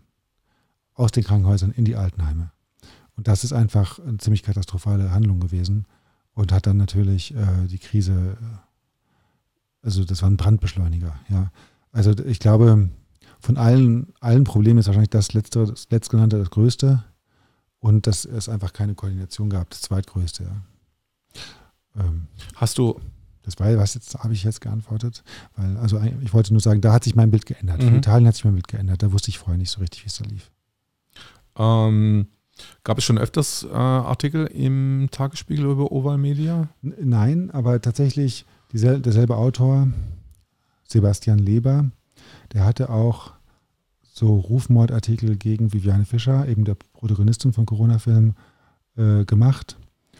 Und äh, dann so, was witzig, ein Kumpel von mir erzählte mir gerade, ja, das war der, bei, bei Herrn Brandt war das auch so, als der Bundeskanzler Brandt äh, dann von äh, Leuten attackiert wurde, haben sie ihn alle mit ihrem, seinem eigentlichen Namen, Geburtsnamen genannt, der hieß irgendwie anders. Frohn, so Herr Frohn haben die ihn dann immer genannt. Ähm, weil Brandt, das war ein Name, den er angenommen hatte, der, als er im Widerstand war mhm. äh, gegen das Naziregime und, ähm, und haben ihn so damit fertig gemacht, dass sie einfach gesagt haben, ja, du heißt doch gar nicht so, ja. Und, und bei der äh, Viviane Fischer war es so ähnlich, also das, das, Versuch, das war der Versuch, Hebel gegen Frau Fischer war, äh, sie heißt eigentlich Feuerstein. Und das, sie ist eigentlich Modemacherin, das stimmt alles gar nicht so und das so. Das hat er nicht aus, hat er nicht gesagt, aber man liest das so. Das ist das Tolle. Der, der Artikel sagt gar nicht, dass sie keine Anwältin ist, aber die Leute, die es gelesen haben, denken, sie sei keine. Das ist eben, und bei mir ist es, und das stimmt natürlich Quatsch, weil äh, das, ob, also die Anmeldung oder nicht, kann man einfach nachschauen. Da gibt es eine Anwaltskammer, gibt es die Register und natürlich steht da Viviane Fischer. Ja? Und, ähm, und natürlich ist sie Anwältin und das weiß der Autor auch. Aber er tut so, als ob er es nicht wüsste und dann, dann sind das so Sätze wie, sie behauptet, Anwältin zu sein. Das kann man nicht als falschen Satz sagen, aber es deutet halt an, dass sie keine sei. Und, und dann nennt man sie Feuerstein aber das ist ihr Geburtsname. Also das ist jetzt auch nicht so falsch, das ist der Name für ihr Label als Hutmacherin. Ja? Also bei, was bei mir, bei mir habe ich nicht so richtig verstanden. Da ging es halt, der Vorwurf war nicht, dass ich anders heiße, konnte man wahrscheinlich nicht konstruieren, ich habe ja kein Modelabel, sondern ähm, der Vorwurf war, dass wir öffentliche Gelder bekommen hatten und gleichzeitig die Regierung kritisieren. Und also das war sozusagen im Subtext. Ja. Gleichzeitig, äh, die hat das dann sogar noch so massiv formuliert mit Verschwörungslügen verbreiten. Und diesen Wort, also das finde ich natürlich hoch illegal, sowas zu sagen, weil erstens ist es eine, eine, Hypothese, eine Verschwörung zu formulieren, ist die Pflicht jedes investigativen Filmemachers. Das ist eher ein Kompliment als eine Kritik. Aber dann das als Lüge zu sagen, äh, das würde ja heißen, dass man absichtlich Falschinformationen verbreitet hätte. Also das kann ich mir nicht vorstellen, dass das irgendjemand glaubt. Ja? Das ähm, ähm, ist, ist eine un unglaubliche Verleumdung. Und er hat auch nicht gesagt, dass ich etwa sowas gesagt hätte, also irgendeine Verschwörungstheorie geäußert hätte, sondern er hat behauptet, dass das Gäste von mir gesagt hätten. Ja? Die Beispiele, die er nannt, waren aber gar nicht so theoretisch, sondern es waren relativ fundierte Aussagen. Also da, nächste Woche mache ich, schicken wir am Montag eine Gegenstellung dazu raus. Am Mittwoch kommt auch noch ein Artikel dazu, denke ich mal. Und ähm, dann wird das alles so ein bisschen aufgeräumt. Passend zu dem Filmstart sozusagen. Fühlst du dich da eigentlich jetzt äh, privilegiert, zum Beispiel da mitzufilmen, so wie bei dieser Parteigründung? Das ist ja so am Puls der Zeit. Also was ja, politisch in Deutschland passiert, das kann ja nicht jeder Filmemacher sagen, dass er quasi genau im Brennpunkt von so einem politischen Geschehen dann mittendrin ist, wo dann so ein bisschen vielleicht auch Zeitgeschichte geschrieben wird. Also ich muss sagen, ähm, diese Frage, die auch eine Aussage beinhaltet, ähm, trifft es auf den Punkt. Ich fühle mich wahnsinnig privilegiert. Also das war, ich bin nicht schon seit März. Ich bin es seit einem Jahr, dass ich in dieser Krise stecke, die so viel Menschen irritiert und mich aber auch total mitnimmt. Ja, mich nimmt das natürlich mit wenn irgendwie Kinder, auch meine Kinder, eingeschlossen sind und ihre Schulkameraden nicht einfach zum Fußballspielen treffen dürfen. Ja, das ist einfach hart.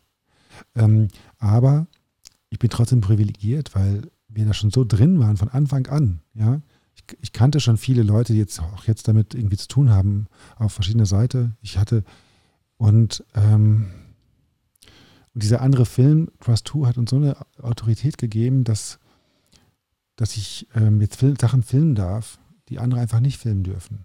Für einen Dokumentarfilmer, der ich ja bin, ist das einfach das größte Geschenk. Ja, es ist das größte Geschenk, dass man dokumentieren darf, äh, was wirklich wichtig ist. Was zeigt, was in unserer Gesellschaft wirklich passiert und eben nicht nur an der Oberfläche bleibt. Das ist ja der Grund, warum wir Dokumentarfilme machen und keine Magazinbeiträge. Hast du, ähm, ich komme jetzt noch von dem mhm. Ereignissen von zwei Tagen kurz zurück, weil du hattest mir, wir sind in eine, in eine, in eine Polizeimaßnahme gekommen und ähm, dann sind zwei Frauen gekommen und haben gesagt, wir haben uns auf der Toilette versteckt. Und du hast dann gesagt, nee, ich hätte mich nicht versteckt. Ich, das war viel zu spannend hier. Gesagt? Ja, du ja, hast es nee, gesagt. Es ist viel zu spannend hier. Und dann habe ich mir gedacht, so, ist das schon immer bei dir im Charakter drin gewesen, dass du auch so als Kind, so, wenn jetzt so die Polizei gekommen ist, jetzt, jetzt warte ich erstmal ab, was passiert, anstatt jetzt mit den anderen weg, wegzurennen oder sich zu ah, verstecken. Ja, also klar, also wenn du jetzt mhm. Dokumentarfilme machst, mhm. dann guckst du halt hin. Mhm. Und ähm, ich bin nicht per se mutig. Ich bin mutig, wenn ich eine Kamera in der Hand habe. Dann mache ich wirklich Sachen, die ich ohne Kamera nie machen würde. Mhm. Ja. Und das ist so wie so ein Schutz, wobei es natürlich rein psychologisch ist. Aber man denkt, man hat so eine Art Mandat, ich da, muss das jetzt hier beobachten. Ähm, ich habe ja auch gefilmt, als die Polizei da diese Parteigründung im, im Scotch Sofa gestürmt hatte. Und ich hatte ähm, gemerkt, dass viele so nervös wurden und aber ich habe weiter gefilmt und das hat mir so eine Ruhe gegeben. Ich hatte die Kamera in der Hand, deswegen hatte ich da eine Funktion. Ich stand nicht nur dumm rum, sondern mhm. ich musste jetzt das ordentlich aufnehmen. Und, und das ist einfach natürlich so ein Moment, wo du denkst, gut, dass ich filme. Das ist schon toll. Also es ist einfach toll, filmen zu dürfen. Und wir als Filmemacher äh, muss ich in Kontakt mit den Menschen sein, die ich filme. Ich kann ja nicht einfach so völlig kontaktlos sein, aber, und das ist das Entscheidende, man muss auch einen gewissen Abstand haben. Ich kann nicht sagen, ich bin da Partei ähm, irgendwie totaler Aktivist. Ja, ich sehe mich da gar nicht als Aktivist. Ja, ich bin jemand, der Informationen sammelt. Also ich finde die Menschen, die ich filme, äh, sympathisch oder unsympathisch. Ich habe da irgendwie Bezug zu. Ja, und das sind, ich bin auch selber Mensch und ich kann, ich, ich bin nicht, ich habe da auch eine Empathie. Aber es, ich brauche auch eine gewisse Distanz, ähm, um einen guten Film zu machen. Und das ist immer bei jedem Projekt, das ich gemacht habe, das ist die Schwierigkeit, weil ich, ich mag die Menschen, mit denen ich filme. Ich ähm, äh, selbst mit Menschen, die ich, mit denen ich völlig anderer Meinung bin, jetzt ich denke an diese radikalen Christen zum Beispiel, die eigentlich mochte ich die. Ja, äh, die, aber ich habe so nichts von dem geteilt, was sie denken. Ähm, aber es ging. Es, äh, äh, so kann man, glaube ich, für die Zuschauer am meisten, meisten bringen. Und ich, es, es, klappt, wie gesagt, es klappt nicht immer. Zum Beispiel mit dem Protagonisten äh, von dem äh, Film Pianomania, der Klavierstimmer, habe ich mich dann auch befreundet und ich würde ihn auch so auf, auf, auf dem Bier noch immer treffen oder so. Das, ähm, das kann man auch nicht verhindern. Ich will das auch nicht ähm, so pauschal sagen, aber ich in so einer Situation, wie wenn die Polizei stürmt, dann ist es ganz wichtig. Mhm. Dann ist es wichtig, dass man sagt, hey, ich arbeite gerade, ich filme gerade, ich bin hier nicht Teil weder der Parteigründer noch der Polizei. Ich bin hier auch nicht dafür, dafür verantwortlich, dass die Polizei den Kram umsetzt oder nicht umsetzt. Ich filme das einfach. So. Und ähm, ja, jetzt habe ich das ein bisschen ausführlich mhm. erklärt, aber ähm, ich glaube, das ist vielen Leuten von außen nicht klar. Und dem Herrn Leber von Tagesspiegel bestimmt nicht klar, weil der hat genau das Gegenteilige an sich. Der hat eine Ziel, meinetwegen möglichst, möglichst großer Schaden, Rufmord oder äh, Negativberichte, und dann, dann sucht er nach Argumenten, um dem Ziel zu entsprechen. Mhm. das ist natürlich antijournalistisch. Journalistisch würde ja heißen, man guckt hin, sammelt Informationen, bildet sich ein Urteil und dann darf man gerne aus meiner Sicht auch eine Meinung schreiben, ja. Aber das war ja nie, die, das war, so ist er ja nicht vorgegangen. Der hat im Gegenteil äh, Behauptungen aber das Ganze, weil wie du ja. das jetzt beschreibst, das erinnert mich sehr an Werner Herzog, der auch sehr mutig ist, wenn er die Kamera immer in der Hand hat und die dann auch mit seinem Leben teilweise verteidigt. Ja, ähm. das, also das, ich habe zum Beispiel in Israel gedreht, ähm, als die Raketen aus ähm, dem Gaza-Streifen in die benachbarten äh, Städte kamen und ich habe die gefilmt, ja. Also die Raketen, äh, äh, die wurden abgeschossen. Das war jetzt nicht total risikobehaftet, aber es war auch nicht total, total ungefährlich. Man hatte schon das Gefühl, oh Gott, da kann auch was passieren, ja. Und ich fand, aber ich finde, das gehört dazu. Also ähm, da hat man nicht, äh, es gehört eine gewisse Risikobereitschaft dazu und ähm, wenn es die Geschichte erfordert. Und da versuche ich natürlich immer vernünftig zu bleiben. Ähm, aber man muss, ich denke, die, meine Handlung aus dem Projekt heraus, was ist jetzt gut für den Film? Warum bist du Atheist? Ah, gute Frage. Ähm, ich, ähm, Atheist heißt für mich, erstmal definieren, ähm, dass man sich sicher ist. Dass es keine allgemein wissenden, also ähm, omnipotenten Einheit gibt, also keinen Gott gibt, der alles steuert und alles denkt. Mhm. Sondern äh, weil, de, weil die, die Begründung dafür, dass es so einen gäbe, auf sehr wackeligen Beinen steht. Es ist für mich nicht die einfachste Lösung, unser Universum, unser Leben äh, zu erklären, dass es eine zentral super Hypercomputer gibt oder eine Superpower. Und natürlich ähm, sind die Narrative, die jetzt ähm, mit, dem, mit der Kirche zum Beispiel verbunden sind, die ich am besten kenne. Ich kenne jetzt die anderen Religionen nicht so gut, aber die katholische Kirche, da, da war ich sogar Teil von, bis ich irgendwie 20 war oder so. Bei der katholischen Kirche. Ja. Ähm, da ist es einfach alles ziemlich gegensätzlich. Ja? Also es macht einfach keinen Sinn. Das ist so ein bisschen wie Inzidenzwerte. Da hast du äh, eigene Verantwortung. Und wenn du sündigst, kommst du in die Hölle. Aber Gott weiß alles, kann alles. Er führt dich in Versuchung. Aber der Teufel, den gibt es eigentlich nicht. Aber wieso ist er dann Gott dann gut, wenn es einen Teufel nicht gibt? Weil mich, wer führt mich dann in Versuchung? Also und dann, wie wenn ich jetzt selber verantwortlich bin, dann habe ich ja eine Macht. Das heißt, der Gott ist gar nicht allmächtig. Also entweder ist der Gott allmächtig, dann habe ich keine Verantwortung, oder ich habe Verantwortung, dann ist er nicht allmächtig. Also da muss man nicht studiert haben, um zu sehen, dass das eigentlich nicht logisch ist. Ja, so. Und dann sage ich, ähm, wenn ich jetzt schon, ähm, wenn ich jetzt schon denken kann, dann will ich halt auch an das, ähm, an die Hypothese für mein Leben annehmen, die ich gut begründen kann. Oder, oder den Mut haben, brutal zu sagen, diese Idee mit dem allmächtigen Gott macht keinen Sinn. Aber was Sinn macht, weiß ich nicht. Also du bist noch auf der Suche sozusagen. Also dein Atheismus ist nicht so festgelegt, sondern äh, du hältst du noch so ein paar Optionen offen. Was also das ist ja, könnte. weißt du, ich bin in Wirklichkeit Wissenschaftsfan. Mhm. Und zwar nicht als Religion mhm. und antidogmatisch. Wenn man sagt, äh, jetzt wird alles, äh, also was jetzt gerade passiert, äh, finde ich, ähm, dass dann so ein Inzidenzwerk die gesamte Tagespolitik äh, beeinflusst, das finde ich absolut unwissenschaftlich, es, weil du kannst nicht von einem Wert die Politik abhängig machen. Erst recht nicht, wo er so viele Variablen hat, die den gar nicht so objektiv äh, äh, machen, wie er erscheint. Und, ähm, und so ähnlich ist es mit dem, mit dem Glauben, wie jetzt unsere Welt organisiert ist. Ähm, da gibt es einfach viele Informationen und, ähm, und man muss als Wissenschaftler auch sich sagen, ich zweifle an allem, das sind alles nur Hypothesen.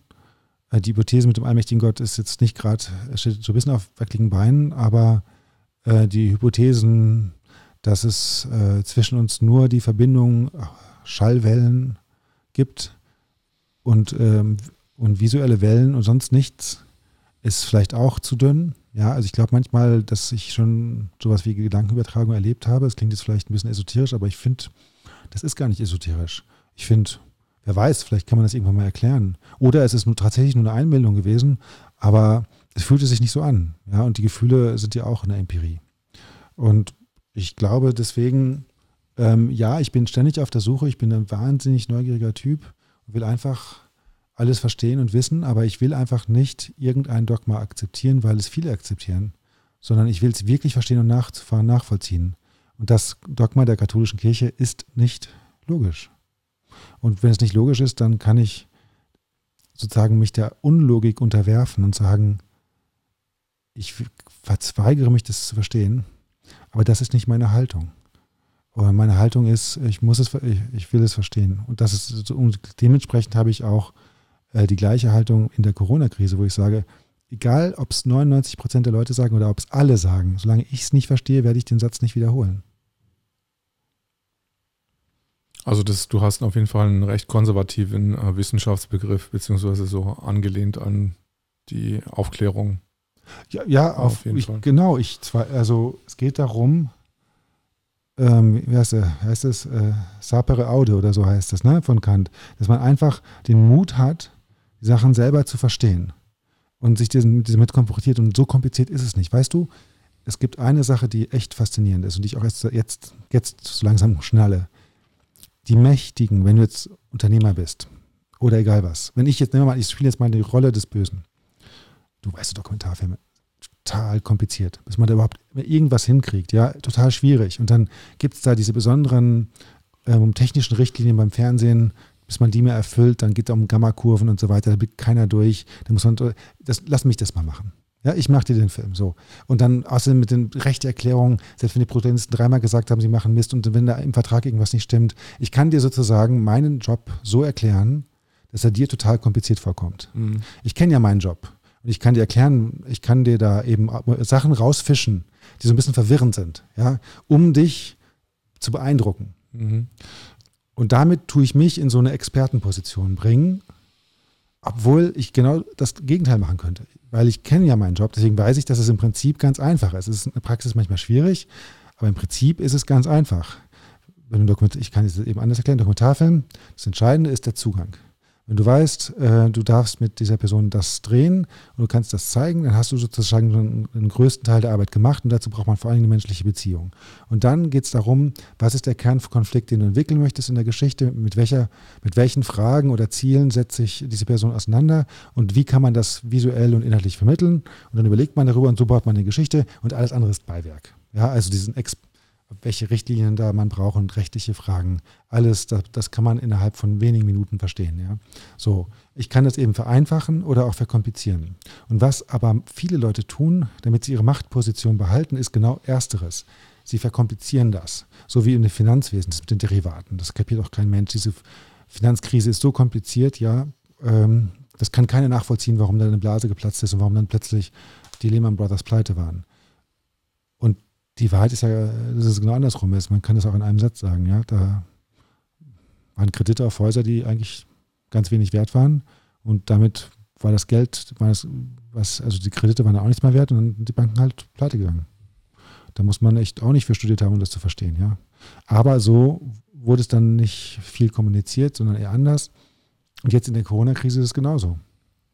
Es gibt einfach ein Bedürfnis äh, äh, von den von einigen mächtigen Unternehmen und Politikern zu sagen, was wir machen, ist total kompliziert, ihr könnt da nie durchblicken, lasst uns mal machen.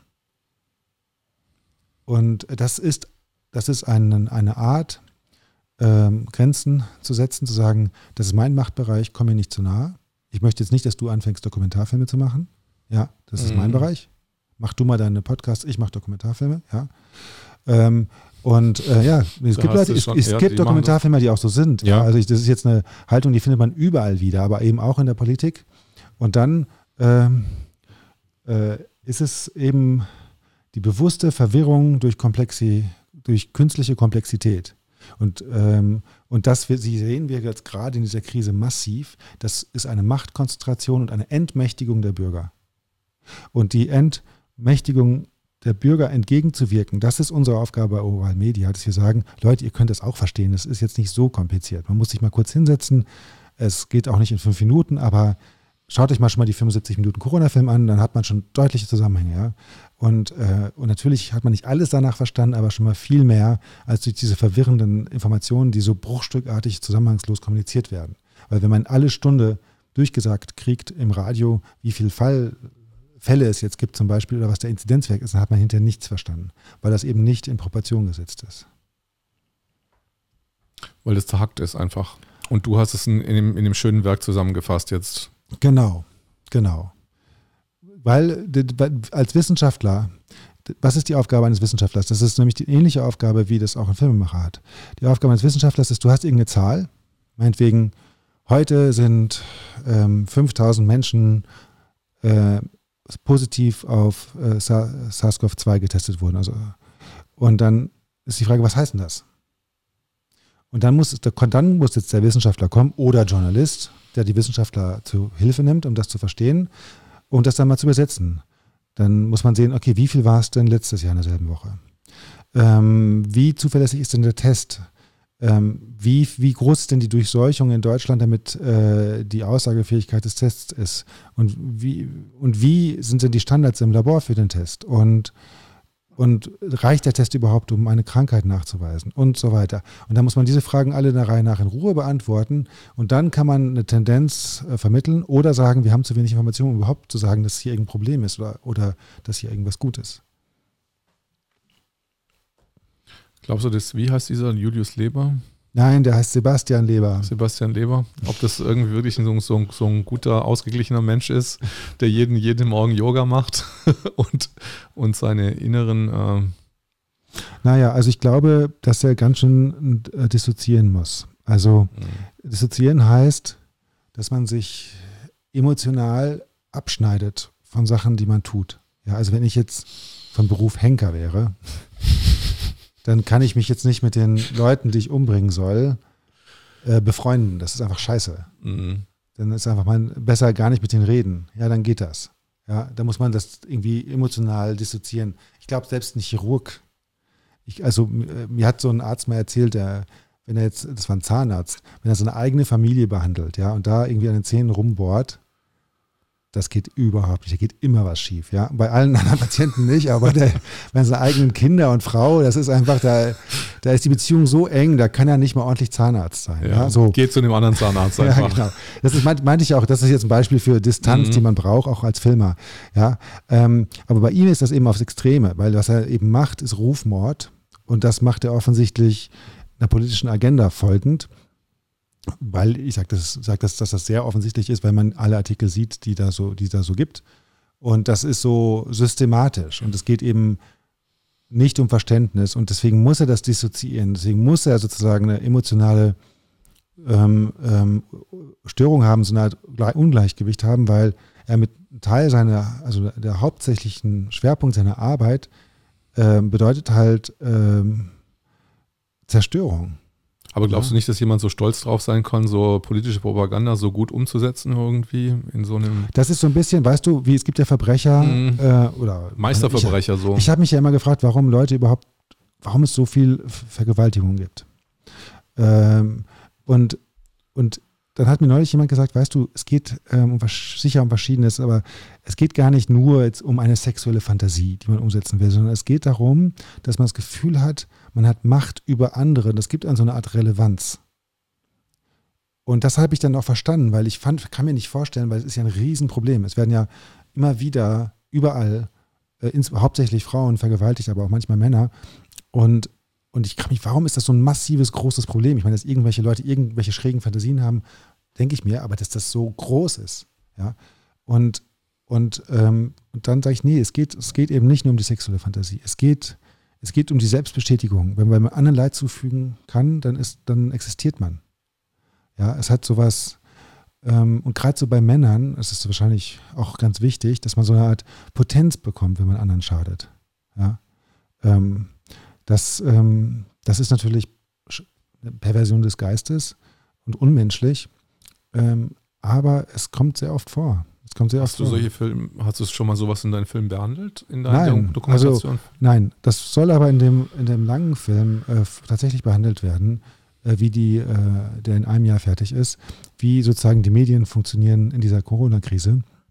Und das ist total interessant. Ich meine, es ist eben ein Spiegel der Gesellschaft. Du hast halt in den Medien auch einen extremen Konzentrationsprozess, aber auch extrem perverse Mechanismen, ja, diese Aufmerksamkeitsökonomie, äh, wo Aufmerksamkeit die Währung ist. Ja, es geht nicht darum, richtig oder falsch, gut oder schlecht. Es geht nicht mehr darum, ob die Leute den Artikel gut finden beim Tagesspiel geht es darum, wie viel es klicken. Ja, und jetzt machen wir die Sendung. Das führt vielleicht wieder dazu, dass Leute, noch mehr Leute das lesen oder klicken. Ja, und dann hat der Tagesspiel gesagt, super, sogar bei den Gegnern redet man über unseren Artikel und deswegen klicken sie den an und da, da, da. Ja, also das ist ja. So ein Push, äh, gegenseitiger Push quasi. Also man pusht sich so. Ähm ja, Hauptsache man ist präsent, ja. weißt du? Es geht, geht, nicht darum, dass fünf Leute sagen, was du machst, ist super, sondern es geht darum, dass sich 50 gesehen haben im Vergleich. Ja, also du einfach Sichtbarkeit. Und das, ähm, und viele Menschen äh, fühlen sich in unserer Gesellschaft eben viel zu unbedeutend. Und das ist ja auch kein Wunder.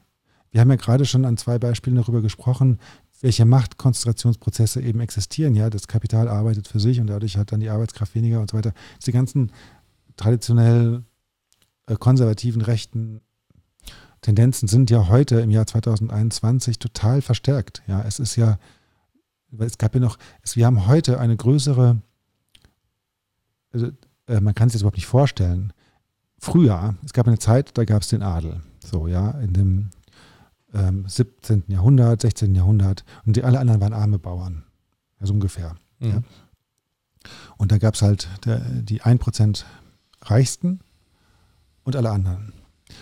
Und der Faktor zwischen damals und heute ist äh, viel größer. Also ähm, es gibt viel mehr Reichtum bei den 1% Reichsten heute als zur Zeit des Adels, des feudalen Adels, mhm. ja, als, als, vor der Französischen Revolution. Und zwar ein Vielfaches. Das hat der ähm, Johannes Kreis, das ist ein ähm, Erzähl das nochmal, das habe ich jetzt gerade nicht ganz verstanden. Entschuldigung, ja, also ja. wenn du die 1% Reichsten nimmst und Rest der Bevölkerung, ja. dann ist es natürlich so, dass die 1% mehr als 1% äh, des Kap Kapitals, Kapitals haben. Ja. Und die Frage ist, wie viel mehr? Und ich ähm, Oder der Johannes halt Kreis hatte das mal analysiert. Das ist eben ein Professor für Wirtschaftsgeschichte und Wirtschaftswissenschaften.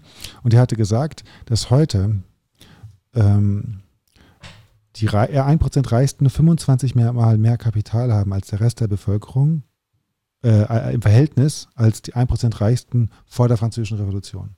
Und die Französische Revolution war ja diese Sache, wo man sagt, wir Bürger wollen auch beteiligt sein, ihr Adel habt alles, das geht ja nicht. Okay. Und, äh, und das ist einfach der Wahnsinn. Ich glaube, die Schuldenverhältnisse sind auch ähnlich vor der Französischen Revolution wie jetzt. Würde mich nicht wundern, ja. Also vielleicht ist es auch, also vielleicht ist es auch so ein bisschen die Stimmung. Man hat das schon, also vor dieser Corona-Krise so eine wahnsinnige Orientierungslosigkeit gespürt und so eine, also mir haben Leute gesagt, die ich auch richtig klug finde, Robert, ich glaube, es gibt Krieg. Und ich dachte, das war so 2019, 2018, mhm. ich sage, Krieg? wieso ein Krieg? Ich meine, die, die, ganze Welt ist so verbunden, dass für welchem Land der Welt nützt es, irgendeinen Krieg zu führen, ja? Mhm. Ja, aber die Stimmung und irgendwie und jetzt da an der, mit Russland diese ganzen Spannungen und die NATO-Übungen und ach, ich weiß nicht und so. Und, und irgendwie hatten sie auch recht. Also diese, diese wahnsinnigen Umwälzungen und Einschränkungen haben ja was von so einem Informationskrieg jetzt. Ne? Also das, das Krieg ist sicher ein gedehnter Begriff in dem Zusammenhang, mhm. aber aber es ist so konfrontativ, dass ich das schon sagen würde. Die Stimmung. Welche Freunde sind noch bei dir? Welche haben sich abgewendet? Also das ist echt eine gute Frage. Also ich muss sagen, natürlich habe ich ähm, ähm, außer im Filmverleih durch diese Krise gewonnen, viele neue Freunde gewonnen und auch viele tolle Menschen kennengelernt. Ähm, und ich habe auch meine alten Freunde behalten, auch wenn sie ganz anderer Meinung sind. Trotzdem ist es schwer mit meinen alten Freunden in gewisser Hinsicht, weil man dann nicht, nicht über das Thema reden kann. Man kann also, weil das so, also das Thema heißt Corona-Krise, weil diese Corona-Krise so stark unser Privatleben beeinflusst, dass wenn ich jetzt darüber rede, wie geht's dir? Wie geht's mir? Wie geht's den Kindern? Was macht die Familie? Dass man da nicht die Politik außen vor lassen kann. Denn all das ist quasi durch die Politik auf den Kopf gestellt. Und, ähm, und deswegen, wenn man eine andere Ansicht zur Corona-Krise hat, ist es irgendwie anstrengend. Aber ich muss sagen, ich habe das Gefühl, dass ich keine Freunde verloren habe. Ich habe allerdings ein paar Kollegen verloren. Ich habe gesagt, ich hatte, gab Leute, die gesagt haben, äh, mir ist das alles zu anstrengend, zu viel Spannung. Ich will nicht in dieses Spannungsfeld. Ich bin selber zu schwach. Mhm. Und äh, das fand ich verständlich, aber trotzdem dann auch schade. Aber es kann ja sein, dass die nach der Krise dann trotzdem wieder kommen. Ja, na, das, das, haben, das sagen mir dann auch die Leute. Ja, klar. Ja. Ich will ja auch nicht aufhören, ähm, Kulturprojekte zu machen oder Musik oder Spielfilme. man muss jetzt nicht nur über die Krise arbeiten, das tun wir auch nicht. Aber ich finde es unverantwortlich, also für uns finde ich es wichtig, dass wir die, uns Verantwortung stellen aufgrund dieser Vorgeschichte, die wir haben mit, dem, mit den medizinischen Projekten, die wir eben vorher umgesetzt haben. Das heißt, jetzt am Montag ist der Prolog zu Ende und dann geht es in den Hauptteil über. Genau, also die große Veröffentlichung ist am Montag.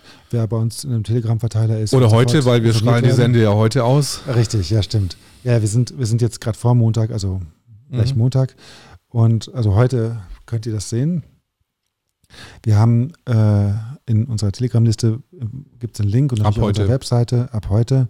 Und wir haben auch ähm, auf unserer Webseite oval.media alle Infos zu dem Film. Und wir ähm, verlangen allerdings einen Euro. Nach für ein Jahr Arbeit dachte ich, ist das fair. Wir müssen auch, weil wir brauchen dieses Geld, äh, um einfach weiterzumachen. Ich finde äh, eben auch, dass es wichtig ist, dass die Leute verstehen, dass das wirklich unsere Arbeit ist und dass wir es wirklich möglichst professionell machen wollen und äh, auch mit Spezialisten zusammenarbeiten wollen, dann kriegen sie auch mehr dafür. Wie wird diese, wird, wie wird diese Euro dann beglichen? Per PayPal oder für Link? Stimmt, das, das kann man auf alle Art zahlen. Mhm. Da gibt es einfach so eine Art Bezahlschranke, wie man das nennt, bevor man dann das Video sehen kann. Dann zu dem Video kommt, okay. Genau. Nee, also ein Euro hört sich wirklich sehr fair an. Also für einen 75 Minuten Beitrag Schön, dass das du das sagst. Man muss sich ja heute schon fast verteidigen, Geld zu nehmen. Aber das ist ja im Grunde, im Grunde ist das eines der Hauptprobleme. Wir haben gerade, ich habe gerade so ein bisschen gejammert über äh, den Gleichschritt der Medien. Das liegt natürlich daran, dass die Medien nicht für die Leser, Zuschauer und Nutzer arbeiten, sondern dass die Medien arbeiten ja für die Leute, die sie bezahlen.